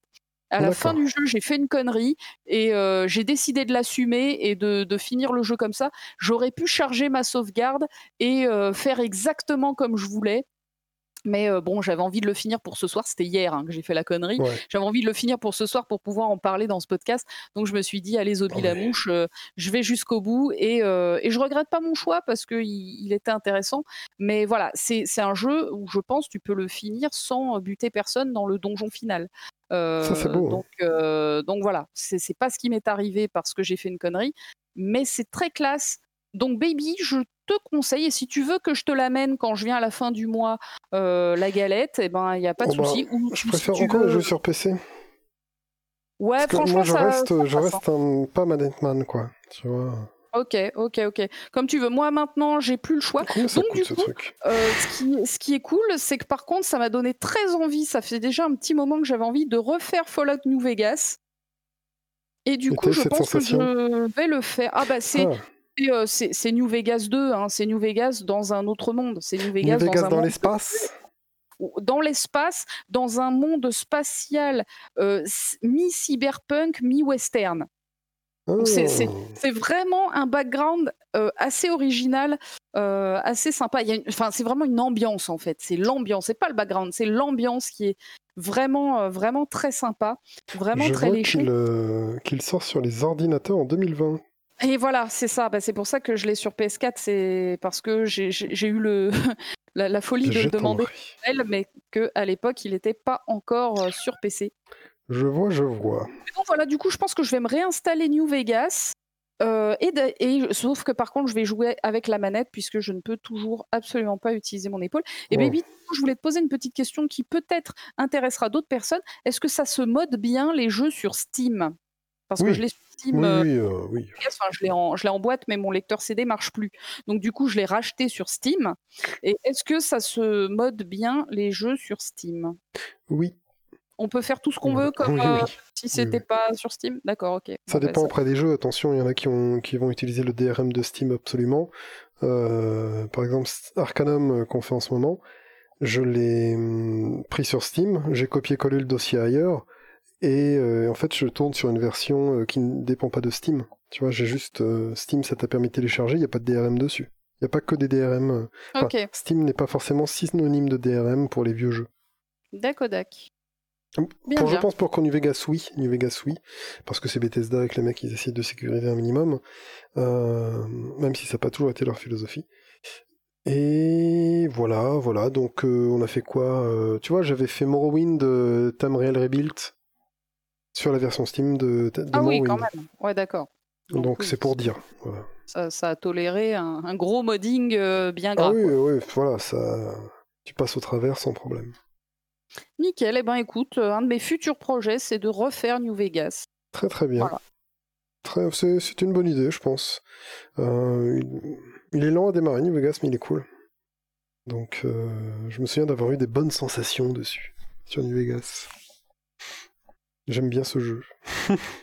Par un Fallout, euh, c'est toujours plus ou moins cool. Hein. Ils ont leurs leur, leur, leur, qualité, leurs défauts, chacun, mais voilà, enfin, moi je prends toujours du plaisir. C'est ça, il faudra qu'un jour que je fasse le Tactics, mais je suis pas sûr que ce soit un jeu à faire. Ouais, c'est pas moi aussi. Hein. Pareil, plein de fois, je me suis dit, je l'ai installé. D'ailleurs, il est installé, il est prêt à jouer, mais euh, m'emballe pas. Mais j'ai plus envie d'en faire le 1 et le 2 avant, tu vois. Bah, carrément. Moi, le 1, je l'ai déjà refait. Donc, ouais, euh, puis le 1, il est court. Tu vois, le 1. Ouais, et 20 heures. 20 heures. Le 1, on le fera certainement sur cette chaîne en une saison euh, dans quelques temps, tu vois, mais on le fera, je oui. pense. Oui, c'est 20 heures. Donc, euh, c'est... Et 20 heures en first party. Hein. donc, euh, en deuxième partie, quand tu le connais bien et que tu n'as pas mmh. besoin d'apprendre le gameplay, ça doit être 15 heures euh, à tout péter. Bon, après, je vais mettre 15 heures à expliquer le gameplay dans la première vidéo, mais ça, c'est autre chose. Des peut-être... bah, peut-être pas quand même. Non, mais j'aime, j'aime, prendre le temps de. Voilà. Et à des bonnes choses. Voilà, donc j'ai tout ce que j'avais à dire sur ce jeu qui est vraiment très sympa, je vous le recommande. Et quelle note lui mettrais-tu? Alors pas du tout, hein, pas du tout. non, ça je sais pas faire. Ah vraiment. Moi c'est marrant parce que quand je joue à des jeux vidéo, il y a des notes qui me viennent instinctivement. Pour moi, une note, c'est une comparaison. Ouais, mais non, justement. Et voilà, c'est un peu dommage. Que... Non, c'est plus le... la somme de fun que j'ai eu presque. Tu vois, je pourrais. Mais c'est complètement subjectif et débile. Hein. C'est ça, c'est pour ça que voilà. Moi, je vous ai dit ce que j'en ai pensé, c'est-à-dire gros coup de cœur, euh, très sympa. Il y a des choses que j'ai pas euh, creusées, comme les capacités des compagnons. Chaque compagnon, il a une attaque spéciale. Je m'en suis battu les couilles du début à la fin. Mmh. Euh, pareil, tes armes, tu peux un petit peu les, les crafter, tu peux leur, leur, apporter des améliorations. Je l'ai fait un peu sur la fin du jeu parce que les derniers, euh, les derniers mobs à péter, ils sont quand même un peu velus. Euh, voilà, c'est tout. Mais euh, je pense qu'il y a des trucs beaucoup plus cool à faire. voilà. Sinon, enfin voilà, le jeu est riche. il est très cool, la musique est sympa, il est super. Allez-y, 18 sur 20, quoi. Je sais pas. Non, non, mais ne donne pas de notes. non, puis c'est pas 18 en plus, j'irais peut-être plutôt 17. Ah, voilà, mais ça, c'est important. important. Voilà. Les étoiles, les machins. Alors. Dans la nuance. Tout à fait. Euh, par 17,5 16,5 Non, 17. 17, c'est bien. Franchement, 17, euh, c'est. Ouais. Et si on enchaînait un peu, bah alors on a parlé beaucoup de jeux vidéo et de tout ce que les jeunes font en ce moment, euh, tous ces petits jeux-là de, des, Chinois. Est-ce que. as les. Ok, boomer, ça, ne sait plus. et hum, les Nintendo et tout ça, quoi, tu vois. Ah oui. Et du coup, est-ce qu'on passerait pas un peu à la rubrique culturelle, euh, la rubrique un peu plus télérama Mais vas-y, tu es le, tu es le maître euh, de, de, Ah, je suis ultra boomer, je me dégoûte. Alors, tu veux nous parler d'un opéra que tu as vu la, semaine dernière, c'est ça Eh bien, je voudrais vous parler de Carmina Burana. Et. Euh, non, pas du tout. Alors. Non, mais j'ai regardé quand même quelque chose de tout à fait, euh, de tout à fait goulayant qui, à mon avis, euh, doit avoir été encensé par Télérama. Je pense que j'ai vu un film oh. et je vais tricher parce que je vais parler de deux films. Parce que j'ai envie j'en ai vu deux, euh, qui m'ont beaucoup plu. Oh, classe Ah mais vraiment, mais qui m'ont mis, euh, qui tu vois, deux, deux baffes comme ça, bim bam, euh, retourne aimer le cinéma. Ça, c'est la classe. Ça fait longtemps que tu m'as pas parlé de gros gros coup de cœur ciné. Je suis tout oui. La Bonjour tout oui. La dernière fois. J'aime tellement cette blague de papa, encore un boomer, tu vois. Alors, euh, la dernière fois, on avait parlé du Joker. Et du coup, voilà, euh, il y avait un peu, euh, il y avait un peu une dissonance. Il n'y avait pas de consensus. Il n'y avait, pas de consensus. Pas, de consensus. Non, non. Puis alors, plus j'y pense, moins je kiffe ce film. Il n'y avait pas de consensus. Mais j'ai retrouvé dans les deux euh, suivants, dont je vais bientôt parler, voilà, tu veux, tu veux jouer à ce petit jeu, euh, quelque, chose, euh, quelque chose qui m'avait déjà plu dans Joker, ah, qui était la photographie. Je suis vraiment ah, un gros fan de photographie dans les films. Vraiment, tu me mets de la belle lumière, je vais déjà être un peu vendu à ton truc. Tu vas bien. comment on appelle ça? Alors, le directeur de la photographie, en fait, c'est dans c'est plus un anglicisme, et je sais plus comment on dit en français. C'est pas metteur en scène, c'est l'autre. Euh, c'est un des piliers du, cinéma comme ça, tu vois, avec le. Mais on va dire voilà, le directeur de la photographie. Et donc le premier, le premier qui m'a euh, déjà euh, bien pété les yeux, bien bien réjoui les yeux quand je l'ai regardé, évidemment, et que je l'ai regardé, et que je l'ai apprécié, c'est Portrait de la jeune fille en feu. Oh, qui est un chef-d'œuvre du cinéma français. Il arrive et il dit bon bah alors ok euh, le cinéma français c'est pas que des euh, trucs racistes avec euh, clavier. C'est aussi merde. Tu vas prendre un truc. un vrai cinéma d'auteur. Et puis c'est pas que tu sais des bon bref je vais peut-être pas creuser ça. Mais parce qu'encore une fois voilà. Et je, je vais pas rentrer dans le téléramasme de, tu vois, dans le téléramasme, ça, c'est pas mal ça. Ouais, le téléramisme. Peut téléramisme peut-être. Ouais, bon, on s'en fout. Donc oui, tu veux pas être snob. Je ne veux pas être snob, mais quand même. Mais quand voilà, même. ça me fatigue. Alors, euh... quand euh, quand je vois Christian Clavier qui essaye de faire des personnages qui auraient été très bien faits et mieux faits avec beaucoup plus de finesse par lui, par lui de Funès justement, euh, et que Clavier essaye de se prendre un peu pour lui de Funès, ça, ça, ça me dégoûte. Excuse-moi, je ferme la parenthèse. Alors, portrait de la jeune fille en feu, euh, avec pète les plombs, deux verres de rhum, il n'en peut plus. Qui est un. Oh, on est à deux verres, toi ah, merde, Deux shots. C'est des... Je prends des shots ah histoire de me modérer. Voilà, j'ai fini le deuxième qui est un film sorti le 18 septembre 2019 euh, et réalisé par quelqu'un. Alors, j'y viens, j'y viens, ah j'y viens, attends, parce que je me suis allé, je suis allé dans ce film parce que j'ai entendu deux trois personnes euh, sur les internets dire c'est quand même fou, waouh, le cinéma français, ce film m'a retourné, qu'est-ce que c'est que ce truc, on fait encore des machins comme ça, tout ça. Et donc j'y suis allé, la fleur au fusil, évidemment, en me disant, tiens, je vais regarder ça, poser. Et euh, la première chose qui m'a vraiment, comment dirais-je, pas bouleversé, mais vraiment accroché dans ce film, et ce sera la même chose pour le deuxième, voilà, j'y viens, c'est la photographie. Chaque plan de ce film, ça pourrait être une peinture.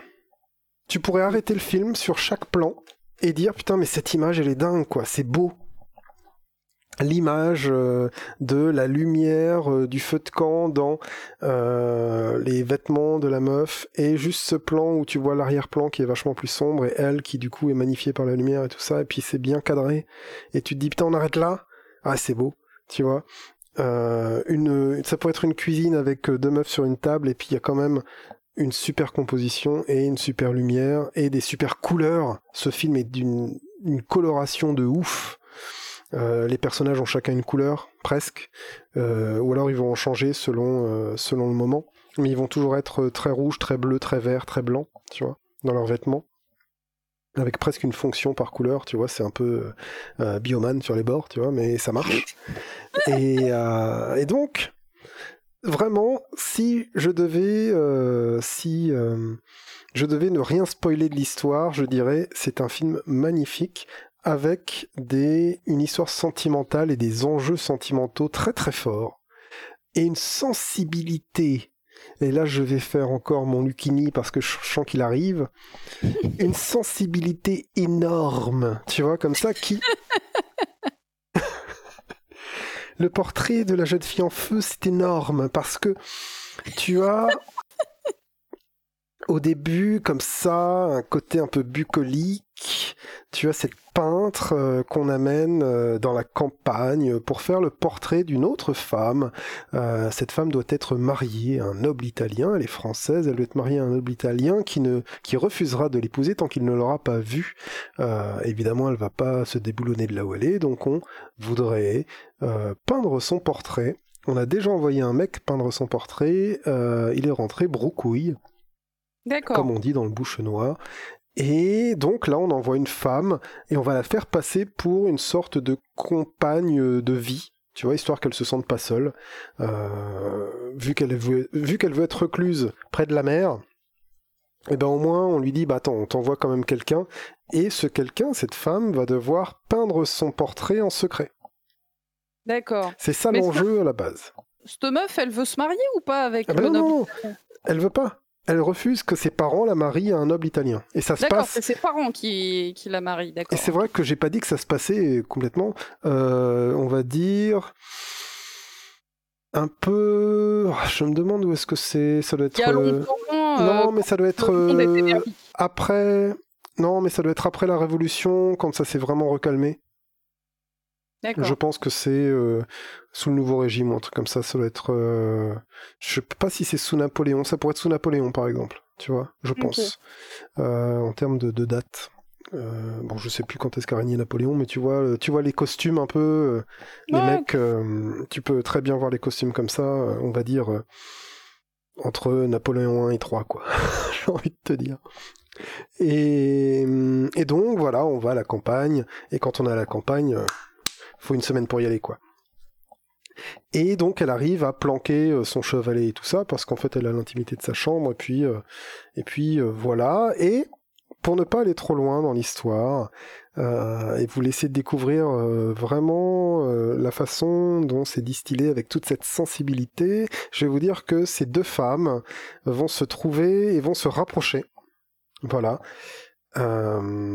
et qu'il va naître quelque chose entre elles quelque chose qui va être vraiment mais sublimé de ouf par l'œil à la fois cru et ultra naturel de euh, de la personne qui a tourné ce film. Et à chaque fois que je voyais des, des scènes à chaque scène et presque à chaque image je me disais mais la sensibilité du mec qui a fait ce film mais c'est la folie. Comment est-ce qu'un mec a pu faire ce film? Je me dis vraiment, j'avais dans l'idée, alors euh, voilà, peut-être euh, de, de, de, de, comment dirais-je? L'idée un peu préconçue que c'était un mec qui avait fait ce film, tu vois. Bon, et en fait non, c'était une femme. Qui ah s'appelle euh, Céline Siama ou Skiama, mais Siama. Ça me dit quelque chose comme nom qui, oh, qui, qui, a fait deux trois trucs, euh, ça, ça, ça, va rien dire. Mais... Non mais j'ai dû en entendre parler au moment où il y a eu César et où il y a eu tout. tout bah c'est ça en fait, elle a euh, gagné moult, moult récompenses et, et j'espère bien pour ce film. Pour ce chef-d'œuvre, il a fallu vraiment une femme à la fois, euh, bon, qui doit, à mon avis, euh, comment dirais-je, euh, être euh, s'amouracher, euh, à mon avis, de d'autres femmes. Tu vois, je veux dire, euh, il y a une vibe, à mon avis, dans son cinéma qui fait qu'elle comprend ses relations.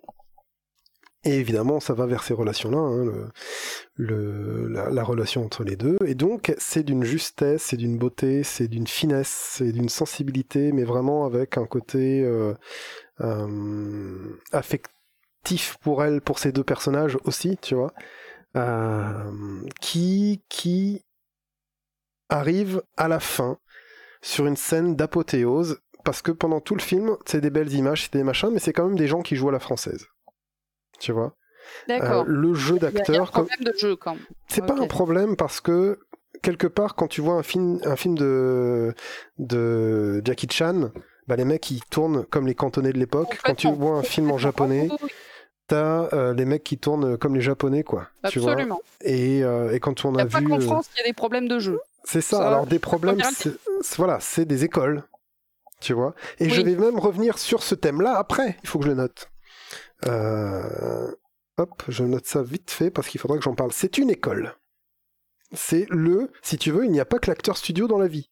Et ça, c'est devenu un peu un de mes pas du tout, mais c'est un truc dont je me rends compte, il n'y a pas que comment il s'appelle, le Joker dans le Batman, dans les Batman qu'on a vu récemment, quoi. C'est les mecs qui s'enferment dans des hôtels pour devenir fous et après comme ça le Joker il sera fou et le mec il est fou en permanence donc c'est un bon Joker. C'est cet acteur studio, euh, cet acteur total, machin. Non non, il n'y a pas que ça. Euh, de la même manière qu'il n'y a pas que des peintures photoréalistes. Tu vois, il y a aussi du cubisme et ça reste, ça reste de la peinture, tu vois. Euh, et il y a les estampes japonaises et personne dit que les estampes japonaises c'est pas de la peinture. Donc quelque part j'en arrive à m'ouvrir même à ce qu'on avait vu dans FF7 Remake tu sais, avec ces acteurs très japonais dans FF7 Remake, en me disant, bah, en fait, c'est l'école japonaise d'acting, tu vois. Oui. Et, c'est un peu dissonant avec ce que euh, je vois quand, euh, justement, je vois euh, euh Lager qui fait un Joker de fou. Ou même quand je vois des films de Joachim Phoenix comme Her, ou des trucs comme ça, où le mec il arrive à être tout seul dans la caméra et ne pas avoir aucune dissonance pendant tout ce putain de film, qui est génial, Her, allez le regarder évidemment.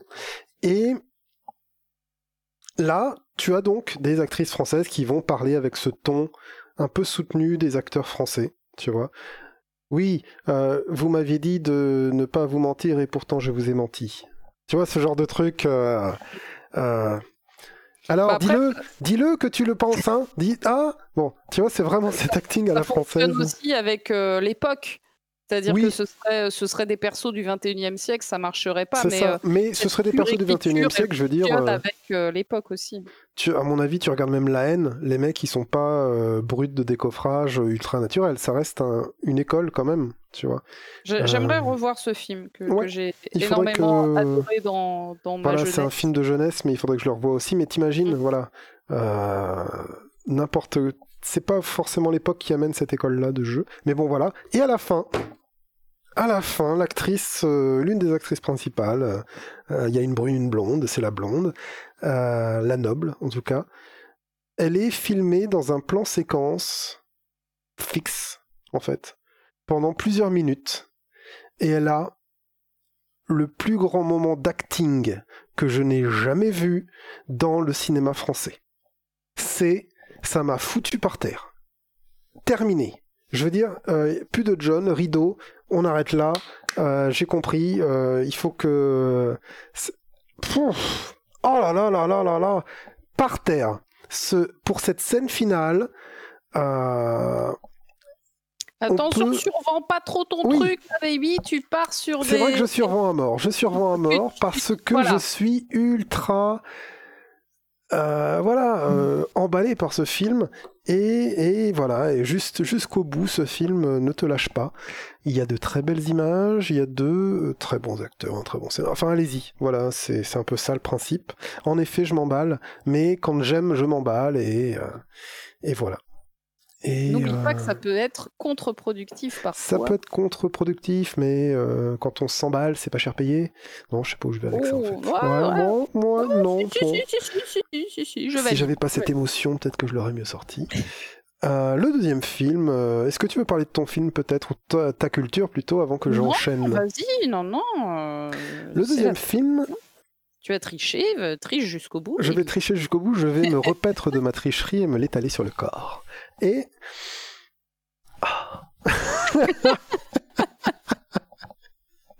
le deuxième film est un film de Nicolas Cage.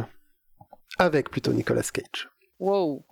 Je vous avais dit que je n'avais pas du tout aimé euh, La couleur tombée du ciel avec Nicolas Cage.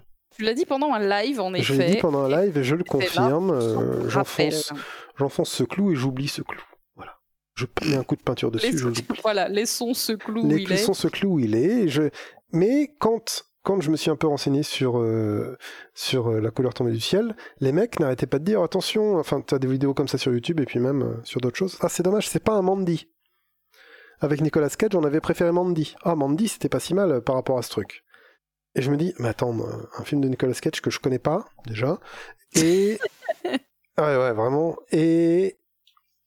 Et donc, qui serait bien Qui serait bien Et donc, j'ai je me suis fait envoyer, comme je le disais dans le live, par mon oncle des Amériques, euh, euh, Mandy, que j'ai regardé. c'est le nom du film. M-A-N-D-Y, Mandy. D'accord. Bon, ben, je vais encore survendre, mais meilleur Nicolas Cage depuis très très très très très longtemps. Non, mais meilleur Nicolas Cage, ça veut pas dire euh, film de ouf. Et attention, Nicolas Cage, il a fait adaptation, et adaptation, c'est un très, très, très grand film.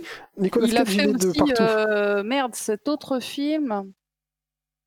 Euh, cet autre film. Il bon, bref, il y, a un autre film. Adaptation, c'est très bien. Euh, où il fait Adaptation, deux... voilà, j'avais adoré ce film. Pour moi, c'est mon meilleur. Le, le, truc du film. Ouais, ouais, faut pas, faut pas, le vendre. Mais du coup, Mandy, qu'est-ce que ça raconte Alors, Mandy, qu'est-ce que ça raconte pas? Enfin, dis-nous ce que tu as envie de nous dire. Donc Mandy, voilà, c'est il faut, mais il faut vraiment y aller en se disant, c'est un film euh, qui est sorti en 2018. En France, il est sorti en direct to DVD. D'accord, 2018, ouf, direct tout DVD en voilà, France. parce qu'il avait aucune chance de marcher au cinéma en effet. Hein. C'est méchant. Et il a été fait par un mec qui s'appelle Panos Komatos, qui a fait deux films dans sa vie, dont celui-là évidemment, qui est un visionnaire. Il a une vision, c'est un vrai artiste, on pourra dire ce qu'on voudra. Euh, qui justement est encore un de ces mecs qui me plaît parce qu'il joue beaucoup avec la photographie. Et en gros, euh, c'est un film qui raconte. Je vais commencer par l'histoire parce que là, elle est importante. C'est une histoire en trois actes, on va dire, euh, qui raconte euh, au début la vie tranquille d'un bûcheron avec sa femme Mandy. ils ont vraiment une vie heureuse dans les bois. Ils se sont construits une maison où il y a des tas de fenêtres, où il y a presque pas de murs et il fait bon y être, tu vois. Et c'est vraiment ça en plus en limite, c'est comme la chanson. Et du coup, euh, ils sont très heureux, ils se racontent des trucs, euh, ils ont des conversations d'amoureux, machin. Euh, vraiment, tu sens une paix dans ce truc, et mhm. mais tu sens que c'est un film que parce que t'as vu les bandes annonces, parce que t'as vu le machin, tu te dis putain mais qu'est-ce qui va se passer? Pourquoi? Oh là là là là là là, mais ils sont tellement heureux, oh là là là là là là. Oui, ça va être un carnage. voilà, c'est ça. À un moment, Mandy, elle marche dans la forêt sur un chemin et elle, croise un, vague, un van genre Volkswagen, tu vois, mais qui est, euh, qui est rempli euh, par des mecs d'une secte, voilà, rempli, je sais pas, dans, lequel se trouvent, voilà, plutôt, euh, tous les membres d'une secte, et le gourou de la secte la regarde, et il passe comme ça. Arrivé là où ces mecs crèchent, il dit à ses sbires, mais cette femme, je la veux. Il faut qu'elle soit à moi, allez me la chercher.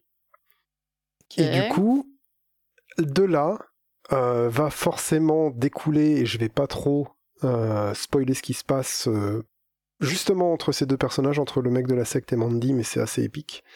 Enfin, en termes de, de construction des personnages et justement de ce construction de gourou de secte qui est beaucoup plus faible mentalement que ce qui n'y paraît en fait. Et qui arrive à embobiner des mecs faibles d'esprit, mais elle justement c'est pas son cas et du coup voilà. Et elle va. Spoil là. En fait, plus tu, plus tu oui, rajoutes. c'est vrai, c'est vrai, c'est vrai. plus, en tu gros, plus tu spoil et tu racontes tout en fait. En gros, Nicolas Cage va finir par la perdre. oui, c'est vrai, t'as raison. Et, et en gros, Nicolas Cage va finir par la perdre, euh, tu vois, assister à tout, machin, euh, le, dégoût absolu. Et euh, il va rentrer dans un revenge movie. D'accord mais qui va. beaucoup les revenge movies. Ouais, ouais, ouais. C'est un de tes gros, gros kiffs. Sauf que au lieu de partir des revenge movies de base où, tu, où en fait ils, auraient, ils ont emmerdé le mauvais mec, ils ont emmerdé un mec qui a des compétences là aussi, tu vois, mais pas tellement énormes. C'est juste un ancien militaire. Ou un, ouais, un ancien militaire euh, euh, qui, euh, qui sait se battre avec une arbalète et des haches et des trucs comme ça. Mais en fait, ce qui se passe, et j'ai vraiment du mal à expliquer ce film, je m'en rends compte, c'est que le mec, va rentrer dans le monde fou qui lui a pris sa femme. Et ça, c'est la deuxième partie du film, c'est-à-dire que dans ce film, tu croises des hommes démoniaques euh, qui ont vraiment, on dirait, les Cénobites dans Hellraiser, Hellraiser. Et euh, enfin, tu vois, des mecs vraiment euh, full cuir, complètement dingues. il va pour tenir, prendre des drogues qui vont le faire avancer de plus en plus dans une folie. Et cette folie, elle va être montrée dans le film vraiment de façon géniale par la photographie. En fait, tout ce film, qui est assez lent, hein, c'est un film de deux heures qui prend vraiment son temps, euh, va passer de on est tout sympa avec euh, ma femme, il y a de la violence, il y a beaucoup de violence, il y a énormément de violence, il y a de la violence partout et on est tous euh, dans un monde de violence à la fin parce qu'il y a ce côté revenge, voilà. je me rends compte que j'en parle très mal. C'est tellement une expérience à vivre qui est oui, oui, bah c'est pas viscérale. Voilà, c'est tellement viscéral. Et si tu veux, donc pendant tout le film, le mec joue vachement avec la lumière et les longs plans séquences.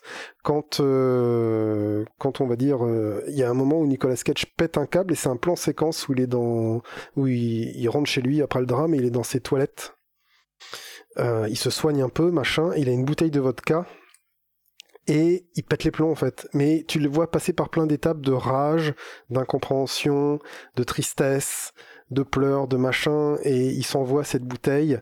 Il est euh, en slip dans sa salle de bain et ça dure des minutes pendant lesquelles le mec, dans un plan, il te fait, et c'est là où je reviens avec le parallèle de l'autre film, euh, il arrive à te faire un truc complètement, euh, encore une fois, viscéral et c'est assez, c'est assez génial. C'est un film qui ne va pas hésiter à jouer avec la lumière, les lens flares à mort, euh, les couleurs des pièces. Tu pourrais être dans une pièce toute rose parce que c'est l'ambiance qu'on veut. Il y, a des, moments très violents qui vont être presque dans le noir, d'autres avec que des flashs rouges partout, que des lumières rouges partout, parce que c'est ce que ça demande euh, de... Et tu vois que le mec balance à chaque fois un peu sa psyché dans, dans son cinéma, quoi. C'est vraiment ça. Et euh, lui, il le voit comme ça dans sa tête, c'est évident. Donc, euh, au-delà d'un revenge porn, en fait, tu as des tableaux encore hein, qui se, qui se,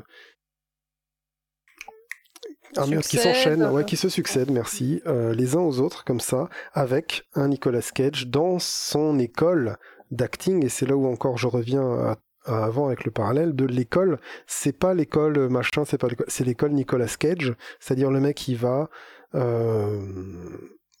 péter les câbles, faire des grands regards, euh, des grands sourires complètement fous. Tu vois, euh, Nicolas Cage, t'imagines Nicolas Cage sous coke fois 1000 dans des moments. Ah non, mais moi tu me l'as vendu, hein. franchement, euh, un bon film de Nicolas Cage, euh, franchement, euh, à la maison, je mets ça dans la télé quand tu veux. Hein. Qui prend son temps, et par contre, ce film, il te scotche.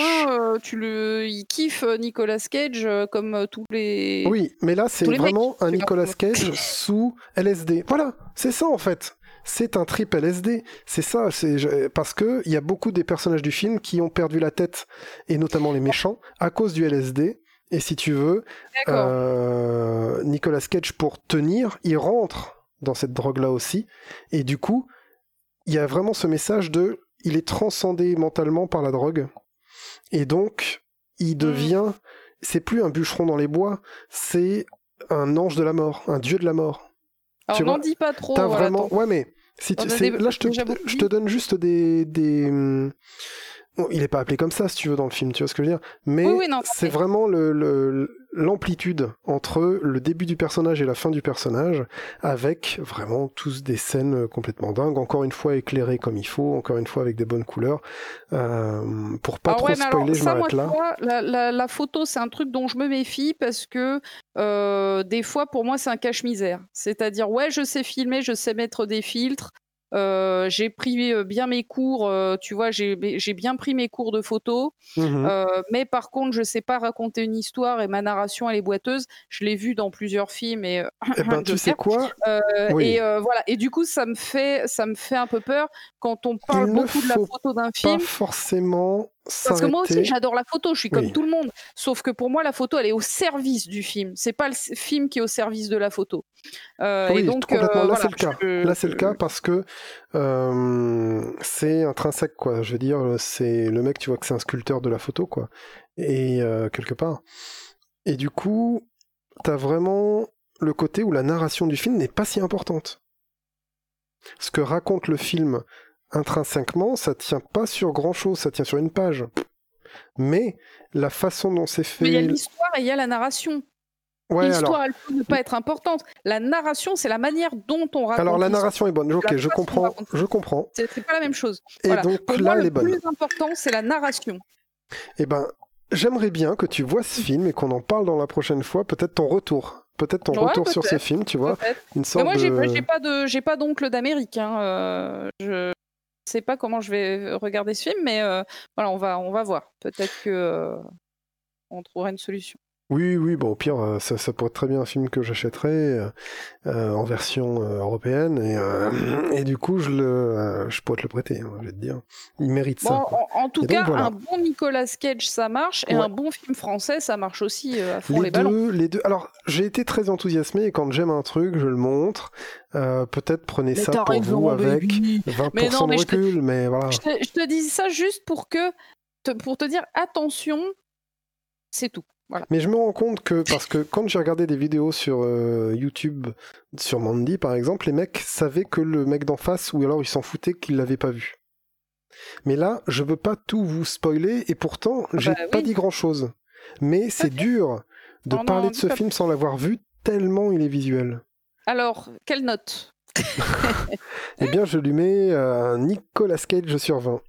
Ouh, putain ça, c'est pas mal. Et pourtant, moi, j'aime les films de Nicolas Cage. Hein. Je vais te dire, je suis. Euh, est-ce que tu te rappelles ce film où il est un baron, de la... un baron russe de... des armes? Des armes Tu vois de quel film dont je parle? Super film de Nicolas Cage ouais, aussi. Où, l'affiche, c'est lui avec des douilles par terre.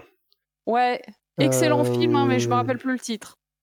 Euh, mon préféré c'est Adaptation, mais le deuxième c'est celui-là, ou presque presque ex -aequo. Mais bon, si tu me dis que Mandy est très bien, je, je dis. Euh, bah ouais, parce que dans, dans cette euh, nouvelle, tu vois, Nicolas Cage, ça fait longtemps que ça vivote, quoi. Et ça fait longtemps que ça paye ses impôts, oui. Voilà. Et donc, mais tu vois que c'est un vrai acteur. Ah, il y avait casse, le premier. Ouais, carrément. était sympa. Franchement. Et ça, c'est vrai. C'est tellement vrai. Et ça dépend comment il est dirigé, ça dépend comment il se laisse diriger. Euh, il y a beaucoup de, il y a beaucoup de choses comme ça chez Nicolas Cage avec euh, vraiment son envie de d'être expressionniste. Je, dirais qu'il est, euh, qu'il a vraiment un jeu expressionniste ou plutôt que de faire de la nuance, il va tout foutre à fond. Et c'est un mec qui met les potards à 10, quoi. Tu vois, j'ai déjà vu un film d'action et je sais plus comment il s'appelle, mais euh, mais ça lui allait très bien. C'était, euh, il était en train de faire euh, des des câlins d'amoureux avec une femme, tu vois. Le méchant débarque, donc il y a des, des tirs hein, qui s'échangent, sauf que pendant qu'il fait la fusillade, il garde la meuf sur lui. D'accord. Et il reste dans la madame. Tu vois ce que je veux dire? Ah oui, donc c'est pas des câlins d'amoureux, il baise une meuf, c'est ça Oui, voilà, c'est ça, c'est ça que je Mais c'est pour les oreilles chastes de. Euh, je sais pas moi, de. Cet épisode, euh, normalement c'est moi, baby. Oui, d'accord.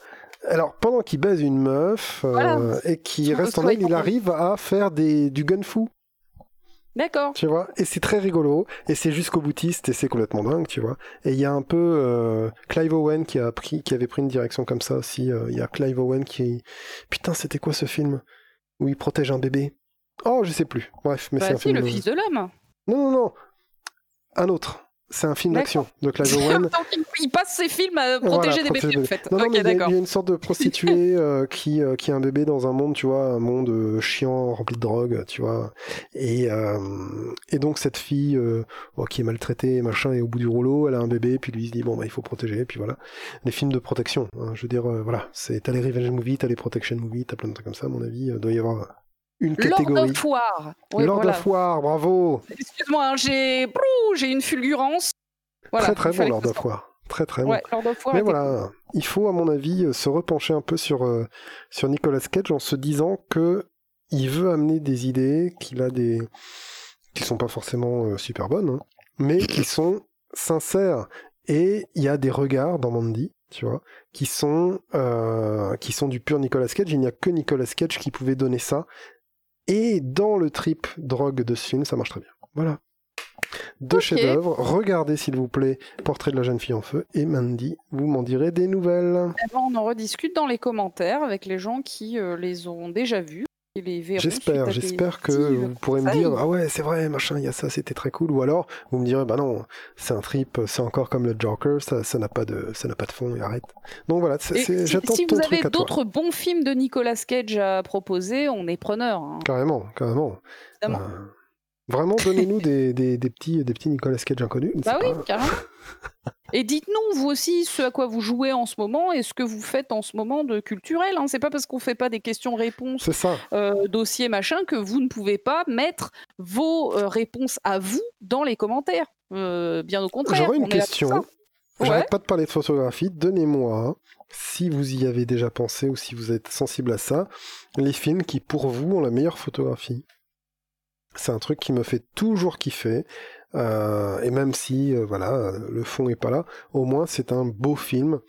Euh, Alors moi la semaine dernière j'ai vu un film que je pense que tu as déjà vu évidemment. Moi je suis la seule qui ne l'avait pas vu jusque là. c'est le film Drive. Ah. qui a une belle photo. Hein. Drive, il a une belle photo. Après. Franchement, il a une belle photo. Faudrait peut-être que je le revoie Bah, Parce que le film lui-même, hein. voilà, c'est ça, c'est ça. Le film lui-même m'a pas transcendé malgré la BO et malgré la photo.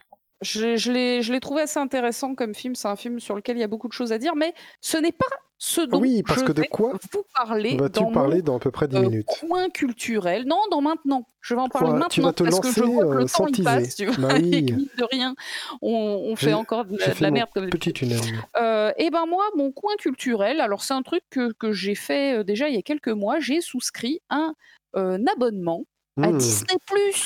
Oh là là là là là là. Ben ouais, il y a Disney Plus qui est sorti en France. J'ai souscrit un abonnement à Disney Plus parce que vous comprenez que Netflix, Amazon Prime, OCS, euh, Crunchyroll et euh, ADN, ça ne me suffisait pas. Donc, parce qu'on a vraiment tous ces abonnements-là, donc j'ai souscrit un sixième abonnement Oh, pour Disney+. Alors au départ, en vrai, je voulais que faire la semaine gratuite euh, parce qu'il y a Ah. une semaine gratos. Et puis finalement, eh ben, euh, j'ai prolongé le plaisir parce que, euh, ben, parce que je me suis mise à voir ou revoir des classiques Disney. Ouais. Euh, et que et ben et que c'est cool quand même. Alors voilà, faut savoir que moi je suis euh, une amoureuse de l'animation, du, dessin animé, de l'animation depuis que je suis petite. Au départ, je le savais pas, et puis petit à Hmm. petit dans ma vie, j'en ai pris conscience. Et voilà, j'aime énormément l'animation. Je vis avec un compagnon qui est lui aussi euh, très fan d'animation, et on s'est rencontrés d'ailleurs grâce à notre passion commune. Et du coup, ben, c'est un plaisir pour moi surtout, et aussi pour lui d'ailleurs, de voir ou de revoir des, des films Disney, des grands classiques Disney. Alors évidemment, on s'est refait les classiques de notre génération, c'est-à-dire euh, Aladdin, c'est-à-dire les Lion. trucs comme ça, évidemment. Roi Alors le Roi Lion, pas encore, parce que pour moi, c'est pas un classique. Ok. Moi, je, je suis pas fan de ce film. Euh, je je n'aime pas quand on humanise les animaux. Euh, Ah, oui, voilà, d'accord. j'ai- j'ai un, problème avec ça. Ouais, c'est que t'as un problème avec Euh, un truc. quoi. J'ai j'ai- ouais, j'ai un problème avec l'humanisation des animaux, sauf quand les animaux sont juste des skins euh, qui sont utilisés pour parler des humains. En fait, tu vois, par exemple, Bernard et Mhm. Bianca, que j'ai Ouais. revu là, m'a posé aucun problème. J'ai toujours autant adoré ce film euh, parce que, en fait, c'est des souris, ok, mais, euh, mais en fait, c'est des humains, quoi. Tu vois, c'est des humains avec des skins. de Ah, souris. donc Sherlock Euh, Holmes, ça va. Ouais, voilà, ça, ça me pose pas de problème. Mais par contre, quand on prend des vrais animaux, euh, entre guillemets, mais qu'on leur fait avoir des relations humanisées, ça me fait chier. Je, je trouve ça dommage. Comme je trouve dommage les reportages animaliers où on nous fait croire que euh, Ouais. euh, les Hmm. animaux, ils ont des... euh, je sais bien que les animaux, ils ont des émotions, qui ressentent des choses, qui vivent des choses. Hein. Je suis pas du tout en train de dire le contraire de ça. Je dis juste que, euh, euh, voilà, dans, dans le roi lion ou d'autres trucs comme ça, ça, ça me parle pas parce que j'aimerais plus voir des vrais animaux. Mais la différence des- entre les deux, c'est pas qu'ils soient à quatre pattes ou à deux pattes finalement, enfin qu'ils se tiennent debout. Si le lion, dans le roi lion, il se tenait debout et qu'il avait une petite veste, ça irait mieux? Ouais, mais ça, ce serait plus le roi lion. Parce que vrai. le roi lion, ça raconte des animaux de la savane euh, dans le problématique d'animaux de la savane. Euh, alors ah que les oui, alors animaux que tic et humanisés, tac, non. en fait, ils sont, en, ils sont en ville et euh, ils font Tout à fait, ok. des- ils sont complètement. Picsou, ça va. Voilà. Mais enfin bon, j'ai un problème avec les, les trucs avec des animaux. Non, si- je, comprends mieux. voilà, bon, on s'en fout. Mais par contre, du coup, eh ben, j'ai vu des films que j'avais pas vus et que j'ai kiffé, euh, franchement. Et du coup, voilà. Alors, ça n'a rien à voir avec ce que tu viens de recommander. Toi, tu as recommandé du vrai cinéma euh, avec, euh, avec, des, avec de la photo, avec des jeux de d'acteurs, avec de la recommander les, les classiques Disney au bout d'un moment. Mais- euh, Moi, je vais parler de dessins animés euh, et donc des trucs bah, plus é- écrits pour les enfants ou, ou les jeunes adultes, mais que moi, franchement, j'ai découvert euh, euh, récemment et j'ai vraiment kiffé. Le premier que j'ai regardé quand je me suis abonné à Disney+, c'est Réponse, parce que je n'avais Ah, film, eh ben franchement, il est génial. Voilà, il faut voir Réponse. C'est très très très drôle. C'est un film à la fois entre guillemets pour les garçons et pour les filles. Je, déteste hein, ce mmh. genre de classification genrée, mais euh, faut bien le dire, ça n'est pas un film de princesse euh, qui ne s'adresse qu'aux filles. Voilà, je le dis pour les garçons qui n'auraient pas vu Réponse parce que euh, ouin ouin ouin c'est une princesse blondinette avec des cheveux longs. En fait, c'est pas du tout ça que ça raconte. Euh, c'est très subtil, c'est très très drôle. Il y a une vraie méchante, parce que c'est une méchante, euh, euh, et une méchante qui, moi, m'a hum, beaucoup interpellée à hmm. titre personnel. Et, et voilà, et c'est extrêmement drôle. À titre personnel, hein, c'est un vrai film de cette nouvelle vibe de Disney qui essaye de parler de l'empowerment euh, féminin, sujet qui évidemment me parle énormément en tant que femme euh, qui est passé euh, toute ma vie à me dire mais non, pourquoi est-ce que j'aurais des limites, pourquoi est-ce que j'aurais des barrières, pourquoi est-ce que je ne pourrais pas faire ci et ça, pourquoi est-ce que je ne pourrais pas aimer ci et ça? Parce que je suis une fille, euh, quel est le rapport? Quel est le voilà J'ai passé ma vie hein, depuis que je suis tout enfant à remettre complètement en question les stéréotypes de genre de la de la société, bien avant que le mot stéréotype de genre existe. Hein, voilà, mmh moi, dès que j'étais enfant et que mes parents m'ont dit, tu verras quand tu seras grande et que tu auras des enfants, ou tu verras quand tu seras grande et que tu seras mariée, ou tu verras quand tu seras grande et que tu feras la cuisine pour ta famille. Euh, moi, mais j'ai évidemment entendu ça toute mon enfance, comme toutes les filles, je suppose. Et tout de suite, moi, je me suis dit, mais non, mais pourquoi j'aurais cette vie-là? Pourquoi, pourquoi c'est ça que tu vois dans mon avenir? Qu'est-ce que, qu'est-ce qui te fait croire que c'est ça que je fais pour mon avenir? Moi, je suis une enfant et tu es déjà en train de me m'envoyer dans un dans un dessin qui est pas qui, qui, me fait pas du tout rêver, quoi. Euh, et donc voilà, dès, dès très jeune, j'ai rejeté ça en bloc. Et je constate que Disney, depuis euh, quelques années maintenant, eh ben, euh, eh ben, va dans cette direction-là. Alors bien sûr, j'avais déjà vu La Reine des Neiges auparavant, qui est complètement aussi inscrit dans cette mouvance-là, dans cette mouvance moderne de Disney, mmh qui est aux antipodes de La Petite Sirène, hein, que j'ai revu aussi euh, à la même occasion et qui est vraiment un, cataclysme. Ce film, il est très très joli esthétiquement, mais alors putain, l'histoire, waouh, c'est euh, va, faire un tour dans les années 50. tu m'en diras des nouvelles. Bon voilà, réponse, c'est très très sympa. Alors film que j'ai aussi énormément aimé et qui est pas connu. Enfin, je crois qu'il a pas très bien marché, mais vraiment là, je vous dis, faut y aller, faut y aller sans vous poser de questions. Garçons et filles, on s'en fout. C'est Vaiana. Vaiana, euh, ah. excellent film Disney, vraiment très très, beau film d'aventure. Ah, tu l'as vu aussi? Très très bien. J'ai vu, tout ça, bien sûr. Il est super. Bah, moi, non. Euh, je, découvre parce qu'en fait, j'ai jamais aimé la 3D, hein, comme tu le sais. Euh, à partir du, enfin, moi, tout simplement, quand Toy Story est sorti, j'ai dit non, non, c'est fini, euh, c'est fini. Je ne, je ne n'irai pas là et je n'ai plus jamais, par la suite, plus jamais regardé un Disney jusqu'à La Reine des Neiges. C'est-à-dire qu'à partir de Toy Story, donc qui n'est pas un Disney tout court, mais un Disney Pixar, hein, c'est pas un classique mmh Disney, j'ai dit non. Non, non, euh, je je peux pas, je n'aime pas, c'est pas mon c'est pas mon animation. Moi, j'aime les mecs qui font des dessins sur des cellulos. Ouais. Et, la euh, Reine des Neiges t'a décoincé. Non, c'est pas la Reine des Neiges qui m'a décoincé. J'ai vu la Reine des Neiges pour. ouais, c'est ça, il m'a délivré. Voilà. Euh, j'ai vu la Reine des Neiges parce qu'il y avait un tel pataquès autour de ah, film que je me suis dit euh, merde euh, c'est le ramdam c'est le ramdam qui t'a amené euh, c'est ça je me suis dit, allez, va, fais pas chier, ça fait deux ans qu'il est sorti et tout le monde continue à en parler tout le temps. fais pas chier le monde et regarde-le. Et, j'ai vraiment kiffé ce film. Et du coup, bah, quand Disney Plus est sorti, alors du coup encore deux ans plus tard, ou même non, ça doit faire un an que j'ai vu La Reine des Neiges, je dirais. Euh, voilà. Euh, et, là, du coup, bah, j'ai regardé Réponse, j'ai adoré. J'ai regardé Vaiana, j'ai adoré. Et euh, la semaine dernière, j'ai vu un film. Et je pense, baby, il me semble savoir, ou il me semble me rappeler que c'est un de tes films cultes, mais moi, je ne l'avais jamais vu. Ah, et quand je l'ai vu, je me suis dit, bah oui, voilà. Quand je l'ai vu, je me suis dit, mais c'est, mais c'est Baby, bien sûr, c'est moi ce film. c'est, il me semble que quand je t'ai connu, il y a 16 ans, c'était ton film culte et tu en parlais tout le temps avec ton meilleur ami de l'époque, Seb, à qui euh, je fais un, gros bisou, même si je sais qu'il nous écoute pas et c'est bien dommage. Euh, Seb, on t'aime toujours. Euh, et, et, je me rappelle qu'à l'époque, vous parliez tout le temps de ce film et vous faisiez tout le temps des références. Et moi, je disais non, non, non, non, non, non, je ne vous écoute bah pas parce que Disney maintenant c'est nul et que je suis snob et que nanani nanana. Et, moi, je te disais déjà, mais c'est quoi? Et, là, j'ai découvert moi cette, ouais, cette Clémence Snob où je me suis dit bon bah il y a des fois il y a des trucs qui passent pas. On l'a vu encore dans le Joker, voilà. Un jour tu t'ouvriras au Joker, c'est tout? Non, pas du pas tout. Du tout. Alors... mais, mais voilà, du coup la semaine par dernière, exemple, ça me pète mon groove. Oui, non, mais évidemment. Dit... Ah, non, mais je sais. Ça, non, mais sauf que ça, ça c'est dans les trois premières minutes du film. Et c'est là où, quand justement, non, mais c'est quand j'ai entendu sens la puissance. Baby, ah laisse-moi parler. Pardon, excuse-moi. excuse-moi. quand, dans la troisième minute du film, il fait ça, pète ça pourrit mon groove, mm -hmm.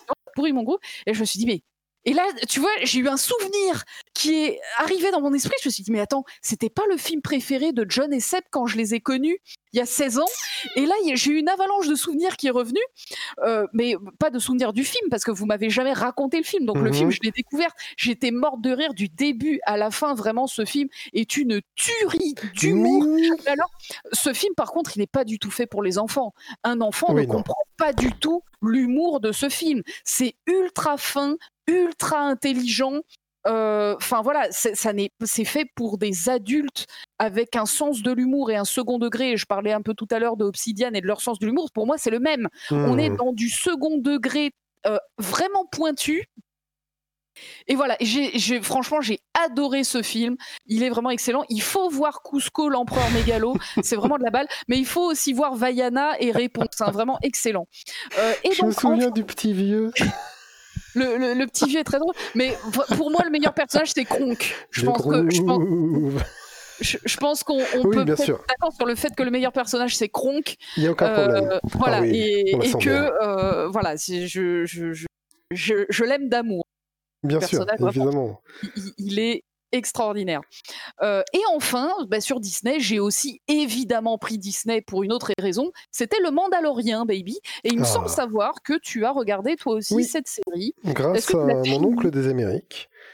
Est-ce que tu l'as fini Je l'ai fini. D'accord, moi aussi. Ok, on peut en parler. Donc, bah, tiens, t'en as pensé quoi, toi, du Mandalorien Eh ben, dans cette poubelle qui est devenue Star Wars, c'est quand même un peu une pépite, mais l'une de mes peurs par rapport au Mandalorien, c'est que je le trouve super beau, alors qu'il n'est pas génial, tu vois. C'est comme si euh, voilà, je sais pas, tu vas dans un EHPAD pour voir ton arrière-grand-mère, il y a que des meufs de 120 ans. Là, bon, il y a une fille, elle est infirmière, elle est, elle est moyenne, mais bon, c'est quand même. dire qu'il y en a une de 70 ans et. Euh, voilà, peut-être il y en a une de 70 euh, ans qui, qui, qui, peut encore marcher. Là, tu te dis, ah ouais, tiens, euh, elle est pas mal, tu vois. je me la taperais bien, la petite. Bon, là, c'est peut-être ça le Mandalorien. Tu vois ok, alors je vois que tu as un avis nuancé, bah, ça tombe bien parce que moi aussi. Alors euh, que l'acteur principal, euh, l'aventure, euh, Baby Yoda, évidemment. Mais voilà, autre. Je finis mon avis.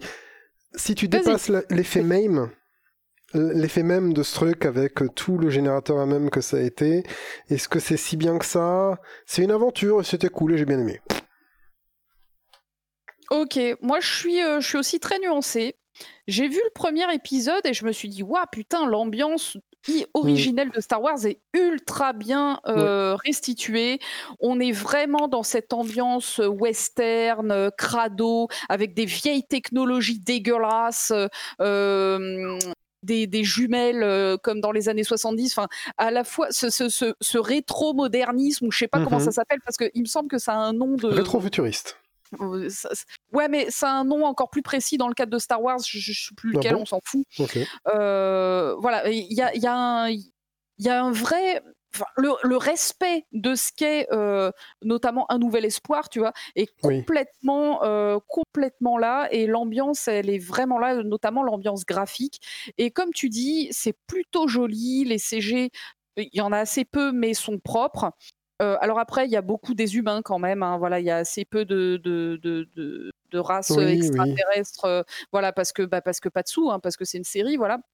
Mais du coup, au tout début, j'étais franchement impressionnée par le boulot d'adaptation de euh, mon ami John Favreau, euh, qui, euh, qui, qui, est l'ami de tout le monde. Hein. Voilà, John Favreau, c'est un mec cool, c'est le mec qui fait Iron Man, c'est le mec cool, quoi. Enfin, franchement, moi, John Favreau, je le kiffe. Il, est, il est respectueux de ce qu'il fait. Il a ça. une bonne, bah disons, il a une plume qui est à la fois commerciale mais fidèle à, aux matériaux de base. Quoi. Ouais, ouais, ouais, vraiment, franchement, rien à dire, euh, ami Favreau, sur le début de la série. Mais ensuite, j'ai trouvé que l'écriture devenait vraiment pataude.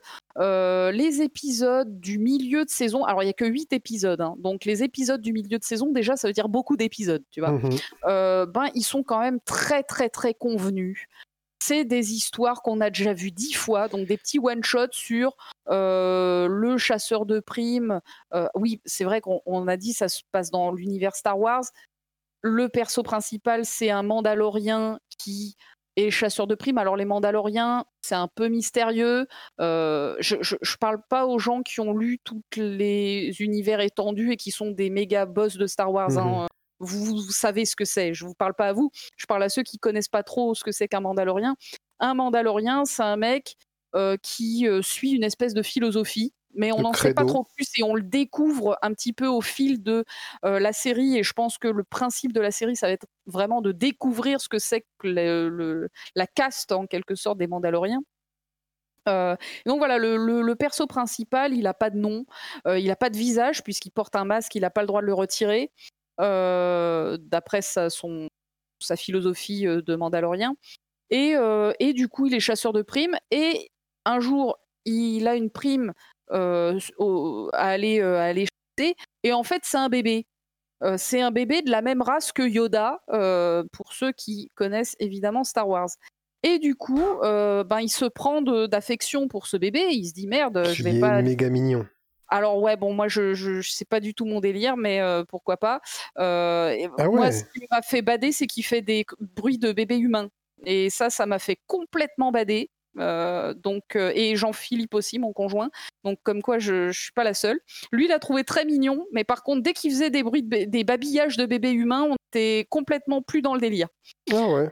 Euh, donc voilà, moi, moi c'est pas, j'ai pas été sensible à la mignonnerie euh, particulière de Baby Yoda, mais on s'en fout. Euh, c'est apparemment c'est moi qui suis dans l'erreur, comme pour le Joker. Non, non, pas du tout. Chacun sa sensibilité. Et, donc, attention.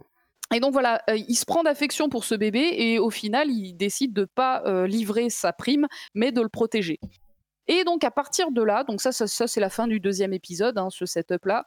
À partir de là, ben, du coup, il y a des one-shots où euh, il va faire des aventures de chasseur de primes un peu à droite à gauche. Et, ces one-shots, je les trouve vraiment très très peu inspirés, très convenus. Des histoires qu'on a déjà vues des tonnes de fois. Il y a tout un épisode qui est entièrement euh, les sept samouraïs. Hein, voilà, qui est, qui est vraiment. Complètement, c'est fou euh, d'ailleurs. Voilà, et, moi, ça m'a fait mal. Les sept mercenaires, les sept salopards, les machins. Voilà, voilà, enfin les sept quelque chose, mais on va dire les sept samouraïs. Les sept mecs qui doivent protéger le village, tu vois. Voilà, et, ça, ça, pique, quoi, parce que tu as envie de dire, mais mec, on a déjà vu trop de fois cette histoire. C'est une bonne histoire, ok, mais, mais réécris-la, euh, fais quelque chose. Euh, euh, voilà, donc il y a, y a un, gros ventre mou au milieu de la série qui est plusieurs one-shots très peu inspirés, très, moi que je que j'hésiterais pas à qualifier de médiocre dans leur écriture. Après, ils sont jolis, ils montrent des nouveaux environnements Star Wars que j'ai trouvé intéressant, notamment cet épisode 7 Samouraï. J'ai trouvé que l'environnement était, était intéressant. Euh, mais voilà. Et il y a un autre problème que j'ai trouvé, c'est qu'il n'y a pas d'émotion dans cette série. Tu vois vraiment que c'est écrit pour les mmh. enfants, donc il n'y a pas une goutte de sang. Euh, il n'y a pas un moment dramatique, c'est-à-dire que dès qu'il y a un moment dramatique, deux secondes après, euh, ouais non mais tout va bien finalement. Hop, il est guéri. Hop, il a survécu. Hop, euh, c'est magique. Enfin voilà, il y a zéro tentative de d'aller profondément dans les émotions du spectateur parce que c'est écrit pour les enfants. On veut surtout pas les faire pleurer, c'est les petites têtes blondes. Et donc du coup, l'émotion est vraiment pas là. Et, je euh, pense qu'ils ont même raté un truc dans cette série ah par rapport à ça, parce que sans spoiler, ce que tu dis gâche un peu un moment de la série, quoi. Oh, complètement. Et je sais duquel tu parles. Enfin, si c'est pas de celui-là, je, je vois pas duquel. Donc, bah, je si, c'est, Enfin, je vais pas redire ce que tu as dit, mais tu as dit un truc. C'est ce qui se passe en effet. Et tu te dis, ah ouais. Oui. Ok. Donc, euh, bon, allez, c'est Star Wars. Ok. Voilà. Et vraiment, à ce niveau-là, pour moi, le dernier épisode de la saison, il est raté à plusieurs moments parce que il, il essaye de t'émouvoir, mais en fait non. Euh, ouh là là, attention. attention, il ne faudrait pas abîmer. Voilà. Donc, euh, donc voilà, c'est assez dommage. Il y a vraiment quelque chose. Il y a quelque chose. Il y a une vraie ambiance. Bah, il y a tout justement. Les musicaux sont sympas. Graphiquement, c'est réussi. Il y a beaucoup de choses positives dans Mandalorian. Euh, le, héros, bah, le, héros, il est. Euh, il faut le découvrir. C'est un héros qui, qui, se découvre petit à petit. Mais c'est ça qui porte la série. Hein. Pour moi, c'est on le fait vivre les sept samouraïs, les machins, mais à travers sa façon de faire, et c'est le seul arc narratif, le héros, qui évolue. Oui, oui, oui, oui, tout à fait. Le seul, truc qui évolue dans, ce, dans cette série, c'est le héros. Et bon, bah tant mieux, hein, je veux dire, euh, au moins lui il évolue. Mais, mais voilà quoi, euh, avec. Le côté euh, tout artificiel autour de lui pour qu'on en arrive là, quoi.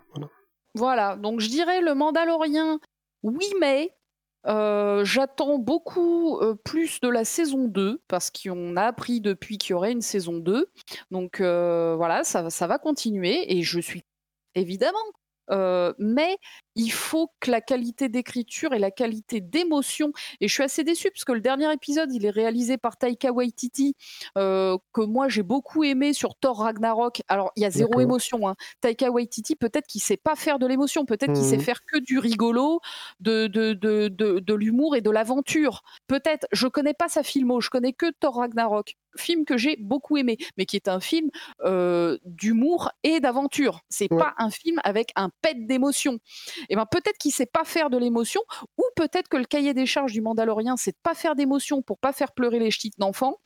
Ok, d'accord, mais du coup, bah moi, ça, voilà, ça me laisse un petit peu sur, ça me laisse carrément sur ma faim, parce que pour moi, dans Star Wars, il y a des vraies émotions. moi, je chiale. Mmh systématiquement quand euh, Yoda soulève le X-Wing de Luke. Je suis une fontaine. J'ai oh. vu cette scène 500 fois au moins. Euh, et je peux euh, chialer là, rien que d'y penser, si tu veux. Donc, donc voilà, Star Wars pour moi, c'est beaucoup, beaucoup d'émotions, justement. Et là, voilà, il y a, y a, un problème à ce niveau-là, donc à voir s'il va être réglé par la suite ou si Le Mandalorien se veut être une série légère, voilà, qui va qui va pas très loin, qui euh, bosse beaucoup son ambiance, mais pas le reste. C'est le cas de la première saison. On va voir la suite. En tout cas, Disney pour revenir au sujet initial, euh, bah, franchement, il n'y a pas grand-chose à voir, je vous le dis tout de suite. Si vous connaissez déjà les classiques Disney, et, euh, Pixar et tout le bazar, euh, que vous avez comme moi déjà vu dix fois les films Marvel, euh, ben ne prenez pas. Hein. voilà, Disney Plus, il y a très peu de contenu, mmh. il y a beaucoup moins de contenu que sur les autres plateformes. c'est vraiment pour les fans de Disney. Moi, en ce moment, je suis en train de réparer une grosse erreur que j'ai fait dans ma jeunesse de dire non Disney, c'est fini pour moi. maintenant, je suis snob et je suis adulte et je vous emmerde tous. Je suis en train, du coup, de revenir complètement là-dessus et de découvrir les derniers films et de me dire, putain, mais ils sont carrément super cool et ils sont mieux que les films de ma jeunesse. Ils sont moins jolis parce que c'est plus des dessins maintenant, c'est de la 3D. Mais par contre, ils sont quand même beaucoup plus modernes et ils racontent des histoires beaucoup plus intéressantes, beaucoup plus nuancées et qui parlent beaucoup plus à la femme que je suis et à la petite fille que j'étais. Euh, parce que petite fille que j'étais, Cendrillon, ça m'a jamais parlé une seule seconde. Hein. Une meuf qui est opprimée et qui met des pompes et une belle robe pour aller euh, voir un Être prince. sauvée par un prince, oui, bien sûr. Voilà, merde, ça m'a jamais euh, rien dit. Je me suis toujours dit, non, mais qu'est-ce que c'est que cette pauvre meuf? Donc là, voilà, je, je, vois que Disney prend petit à petit la bonne direction pour parler au public, notamment féminin, et pour lui donner un bon exemple truc sympa. Donc euh, voilà, Disney ⁇ oui c'est intéressant euh, pour rattraper son retard, et puis après il faut se désabo, que probablement je ferai euh, bientôt, et je me réabonnerai quand il y aura la saison 2 du Mandalorien quand même. Voilà, voilà. tranquille. dire, t'as le droit. bah ouais. Moi, je sais même pas pourquoi je suis encore sur Netflix, alors j'ai que Netflix, je vais te dire. Netflix, ça fait des mois que je n'ai pas relancé et je ne comprends pas aussi pourquoi je me désabo pas. Il faut que je le fasse absolument. C'est la flemme du désabo. Hein. Ouais, ouais, ouais, mais c'est terrible. Alors que j'ai fini tout ce que je voulais finir sur bah, Netflix. Il y a beaucoup de médiocres ou de déjà vus, donc. Euh, mmh, mmh, mmh. Faudrait, que je, faudrait que je fasse un petit peu le ménage dans mes abonnements. C'est facile, quoi. C'est cette facilité de tiens, je sais pas quoi faire, hop, je vais zapper. Et nous, très souvent, on zappe sur Netflix, c'est-à-dire que on regarde les vignettes, on les passe les unes après les autres. Deux heures plus tard, on est toujours en train de passer les vignettes et, on n'a rien regardé en tu vois. et ah ben c'est l'heure d'aller se coucher. Bon ben on a mis des trucs dans notre lit. Ce sera pour la prochaine fois. Et deux mois plus tard, on n'a toujours pas relancé Netflix, tu vois. Parce que finalement, les trucs qu'on a mis dans notre liste, en fait, c'est par élimination plus que par réelle conviction et envie. Sinon, si on en avait eu vraiment envie, on aurait tout de suite lancé, tu vois, le truc plutôt que de le mettre dans la liste. Donc, euh, donc voilà, Netflix, euh, Netflix, j'en reviens pas mal. Moi, je, vous l'ai dit, euh, vraiment la plateforme que je regarde le plus, c'est OCS. voilà. Pour, ma part, il y a, y a, vraiment. Tu veux rappeler ce qu'on voit dessus? Les séries HBO, enfin tous les contenus HBO, mmh. euh, qui est la meilleure chaîne euh, globalement en matière de séries télé américaines. Et il y a aussi des. Bah, en fait, le truc de OCS, c'est qu'il y a une programmation tournante. Ils vont avoir des films, ils vont avoir films d'animation, mais ils vont les avoir pendant un mois ou deux mois, tu vois, et, euh, après ils vont partir. Euh, sauf que contrairement à Netflix, il te prévient quand ils arrivent et il te prévient quand ils vont partir. Euh, voilà, c'est pas surprise. On a perdu les droits. Ah ben non, vous n'avez plus accès à ce contenu. OCS te prévient bien et te fait savoir. Donc après, libre à toi de. Et eh ben c'est comme ça que j'ai maté Drive, tu vois. Un soir, j'ai ouvert OCS en me disant Tiens, je sais pas trop quoi faire ce soir. Ah, ah ben tiens, ils ont Drive. Allez hop, c'est parti mon kiki. Et puis finalement, ben, j'ai passé une plutôt bonne soirée. Je pense que pour Netflix, je vais me faire Bojack. Ouais, moi j'ai fini Bojack. très, que j'ai justement pas fini parce que waouh. Et il faut se la taper quand même. Tu vois, dans le sens, c'est Bojack quoi. Et c'est pas la saison 6 des Simpsons, c'est Bojack Horseman. Faut. Blam oh Et du coup. Je vais me faire aussi les Ghibli, et puis après, ou les Ghibli, et après euh, Chao Bambino, et puis voilà. Mmh. Ouais, bah voilà. C'est... Mais il faut le faire, quoi. C'est-à-dire, moi, ça fait des mois que j'arrête pas de dire euh, quand je finis Bojack Horseman, je désabo Netflix. Et en fait, j'ai fini il y a six mois quand la dernière saison est sortie, et je ne l'ai pas fait. Donc voilà, peut-être que je vais le faire. Là, tu vois, je suis devant mon PC, je suis, un, je suis inspiré. Tu as deux clics. Peut-être que ce soir, je vais me désintoxiquer de, de, Netflix que j'ai pas ouvert depuis des mois. Eh bien, merci pour ce tour d'horizon. Eh ben, franchement, baby, on a parlé plein de, trucs. streaming. Écoute, ça fait deux heures qu'on parle là, à peu près, non? Ouais, deux heures, euh, cinq minutes et 15 secondes. C'est pas eh, mal. franchement, ça J'ai presque envie de faire le bilan. Qu'est-ce que t'en penses alors, toi, de ces nouvelles formules? Bah, moi, je trouve ça bien parce que du coup, on a pu ne pas regarder l'heure et parler des trucs dont on avait envie de parler en profondeur. Euh, et euh, j'espère que ça plaira euh, à nos amis qui nous écoutent. Je, je, ne demande que ça. Mais en tout cas, moi, ça m'a beaucoup plu, baby. Oui, cet épisode sortira samedi du, de la semaine où il a été tourné. Samedi ou dimanche C'est pas dimanche plutôt? Ah, Samedi. Ah, parce que, d'accord. Parce que parce qu'il y a le dernier épisode de Soma qui sort dimanche et là, ah. là, encore une fois, ah, Accrochez-vous. Vraiment, c'est euh, bon. Bien sûr, il faut faire le doigt qui monte au ciel pour bien, faire, bien le faire, mais là, je suis en radio. Euh... Non. Soma, tu persistes. Soma, c'est de la grosse balle. Je n'ai pas parlé de Soma parce qu'il est en let's play sur ma chaîne, mais j'aurais pu mettre Soma à la place de Command Conquer. J'ai beaucoup hésité. Soma m'a quand même. Euh... Alors, je l'ai fini euh, il y a une semaine déjà. Euh, et j'y ai pensé pendant une semaine entière. Moi, j'y ai pensé pendant une semaine entière ce jeu. Ça, c'est la marque euh, des bons jeux. Euh, c'est vraiment la marque des bons jeux. Et donc, comme je te l'ai déjà dit, je t'enjoins à jouer à Soma. Tu peux le faire en... sans les ennemis, c'est bon, il n'y a pas de problème. Ce sera la même expérience en fait. Euh, les ennemis, euh, mettre lié à des ennemis agressifs, c'est juste pour faire du, du, truc de gamer, tu vois, mais en fait on s'en fout complètement. Et, euh, et du coup, ouais, il faut, il faut se le faire, quoi. Il est très très cool. Très très cool. Ok. Ok, ok. Donc bah, voilà, je... je n'arrête pas de recommander ce jeu. Donc, je vais m'y intéresser. Mais c'est vrai que j'ai un petit programme devant moi. J'ai déjà Ouais, mais là, ce sera un petit, ce sera un petit 10-15 heures si tu veux prendre ce temps-là pour vraiment kiffer, vas-y. Et donc voilà, euh, voilà, voilà. J'avais, je, me demande si je suis pas trop rentré dans des tunnels, mais j'ai vraiment parlé de choses qui me passionnent, donc euh, tant pis. Ouais, toi, la, la, la, formule comme ça, t'en penses quoi? Moi, j'aime beaucoup, j'aime beaucoup. J'ai toujours, moi, c'est dans ce podcast plutôt que ces formules, euh, peur de faire des tunnels infinis, tu vois. Mais, mais je n'ai pas vu de, je n'ai pas reçu de coup de pied.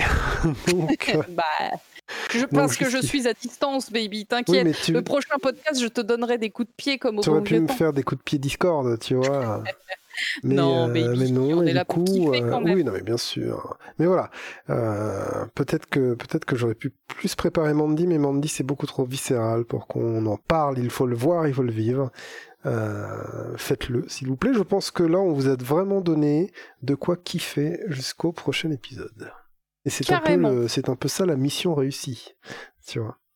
Carrément. franchement, alors du coup, on a dit euh, Command et Conquer, The Outer Worlds, euh, Le portrait de la jeune fille en feu, Mandy, Réponse Vaiana Cusco.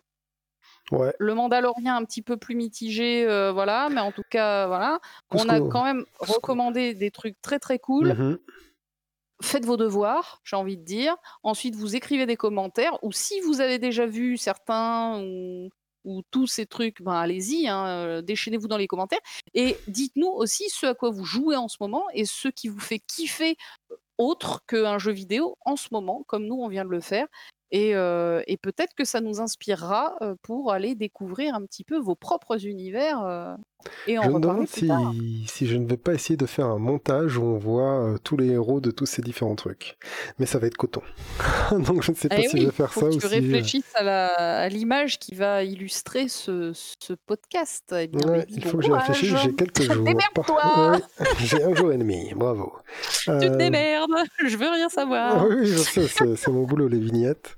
Du coup, eh bien, merci euh, Clémence d'avoir participé. Ah, merci baby, merci pour cette invitation à ta chaîne. Encore une fois, c'est toujours un vrai plaisir. C'est aussi un gros plaisir de faire des lives parce que c'est super sympa. On s'est vraiment bien éclaté sur Baba Is You. Et donc voilà, j'ai très hâte aussi qu'on enregistre des nouveaux jeux parce que mine de rien, ça fait très longtemps qu'on l'a pas fait. Et ça y est, on arrive au bout de mon rouleau de jeux avec toi. Ouais, ouais, ouais. Donc il est plus que temps de renouveler euh, notre Le stock voilà, notre offre euh, de jeu euh, tous les deux. Et donc, Baby, c'est avec grand plaisir que j'ai participé à ce podcast et que je participerai évidemment au podcast suivant si vous, êtes d'accord aussi, hein, les amis. Hein. Hein. La chaîne de John Beaver. Moi, je, je mets un pied dans la porte. Euh, voilà, ne me claquez pas trop fort. Mais voilà, n'hésitez pas. on a peut-être une question chacun. Moi, la question que j'aurais, c'est si vous aimez des films avec une photographie particulière, dites-le moi. Et toi, qu'est-ce que tu dirais? De but en blanc comme ça. Je dirais euh, RPG, je dirais euh, recommandez-moi des RPG. Des RPG, ça saute un peu, ça saute un peu. Des RPG qu'on peut jouer à la manette, hein, euh, malheureusement. Ça ne va pas être du 3D isométrique et des trucs comme ça, parce que ça, pour moi, c'est vraiment PC only et mmh. c'est clavier souris only. Mais voilà, je, je, suis vraiment dans une phase où je, je, fais beaucoup de jeux en ce moment. Sachant que tu as la PS4, la Switch et le PC. Oui, oui, oui. Et, toutes les anciennes consoles. oui, ça. Voilà. Donc, recommandez-moi des trucs. Bon, en vrai, allez, petit spoiler, je me suis précommandé Xenoblade ah, machin chouette là, voilà. Xenoblade machin chouette, ok d'accord. Voilà, qui vient de ressortir euh, sur Switch. Ouais, euh, mais ça ressort et ça re-ressort et ça re-ressort, j'en ai marre.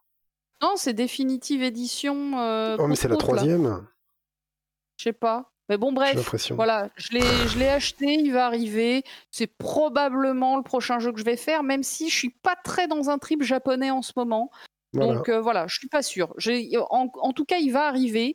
J'en parlerai à un moment ou à un autre la prochaine fois, peut-être pas, parce que franchement, je suis pas dans ce trip-là en ce moment, mais euh, bon, on va voir hein, si le jeu m'entraîne dans son truc, on sait jamais. C'est connu pour être un monde ouvert euh, assez concept et assez sympa, donc peut-être pour le côté de voir ce que font des Japonais avec du monde ouvert, même si sur FF15, ça leur a pas mmh. beaucoup réussi. Voilà. Ouais. petit message subliminal sur la fin. Les mecs, arrêtez s'il vous plaît. Est-ce qu'on fera un podcast sans parler d'FF15 Ça, on le saura au prochain épisode. Ouais, on le saura au prochain épisode parce que c'est pas celui-là, c'est clair. C'est pas gagné, à mon avis. Euh, est-ce que je, je, lance là ou trop Ouais, mais vas-y. Il nous faut une musique d'ailleurs, tiens, c'est vrai. Mais, alors, il nous faut des, ouais, il nous faut des musiques, il nous faut il faut plein de choses. Euh, nous, on ne sait pas faire, voilà. Euh, toi, tu es en train d'apprendre le piano, mais tu n'es pas encore compositeur, voilà. C'est pas le même métier. J'en suis à mon euh, premier morceau, pourtant. C'est cool. Ah Que j'arrive à faire, qui est un morceau. de, toi-même? Non, non, non, non, non, qui est un morceau, la première partition qui ressemble à vraiment quelque chose et qui est pas juste di di di di tu vois, bon. où j'arrive à l'interpréter et pas juste à le jouer bêtement et tout ça. Donc, cool J'en suis à ma première Voilà, mon premier truc comme ça. Et du coup, euh, du coup, voilà, j'en suis assez content, mais j'en suis pas encore compositeur, et je n'ai pas encore la science de la musique, et ainsi de suite, donc je ne peux pas faire ça. Hein. Mais je ne voudrais pas non plus euh, prendre des trucs. On pourrait, tu sais, prendre euh, oui, des trucs libres de, droit. Ouais, ouais. Bah, tu sais quoi, faudrait que, bah, faudrait peut-être qu'on regarde quand même. Mais le risque, je préfère, je préfère qu'on ait des trucs où on a cédé les doigts, les oh là là, cédé les droits plutôt que d'avoir une librairie euh, libre de droit qu'un mec achète euh, dans que Universal va acheter. Et après, nos trucs ils seront plus libres de droit. Pour moi, le risque, c'est plutôt que ce soit déjà utilisé sur un autre podcast euh, ou euh, un, autre, vidéaste, qu'on le sache pas et que du coup, ça fasse un peu cheapos parce que un jour, un mec va nous dire ouais, mais c'est déjà utilisé à tel endroit et voilà. Mais, je, pense qu'il y, a quelque chose à faire quand même. Hein, quand on quand on n'a pas de sous, on fait avec ce qu'on a quoi. Non mais c'est exactement euh, ça, c'est exactement ça. Et, et j'en suis plus à me dire euh, peut-être composer, peut-être, je sais pas, je sais pas, euh, contacter des gens, j'en sais rien. Mais du coup, voilà, on verra ça. De toute façon, on a nos jolies voix, on a ta jolie voix qui est assez mélodieuse pour. Euh, ah, pour, bien la première fois qu'on se dise que oui. Je pense que j'ai bu trop de rhum. Et c'est tout à ton honneur, je ne sais pas. Alors, outro, c'est parti. Merci d'avoir regardé cette euh, non, pas du tout. Ça, c'est Regardez Viteuf. Hein, oui, voilà, Alors, merci d'avoir écouté euh, ce euh, podcast jusqu'au bout et de nous suggérer pour madame vos RPG faits à la manette et pour moi vos jolis films. prenez soin de vous et à la prochaine. Salut. Salut. Salut. Salut.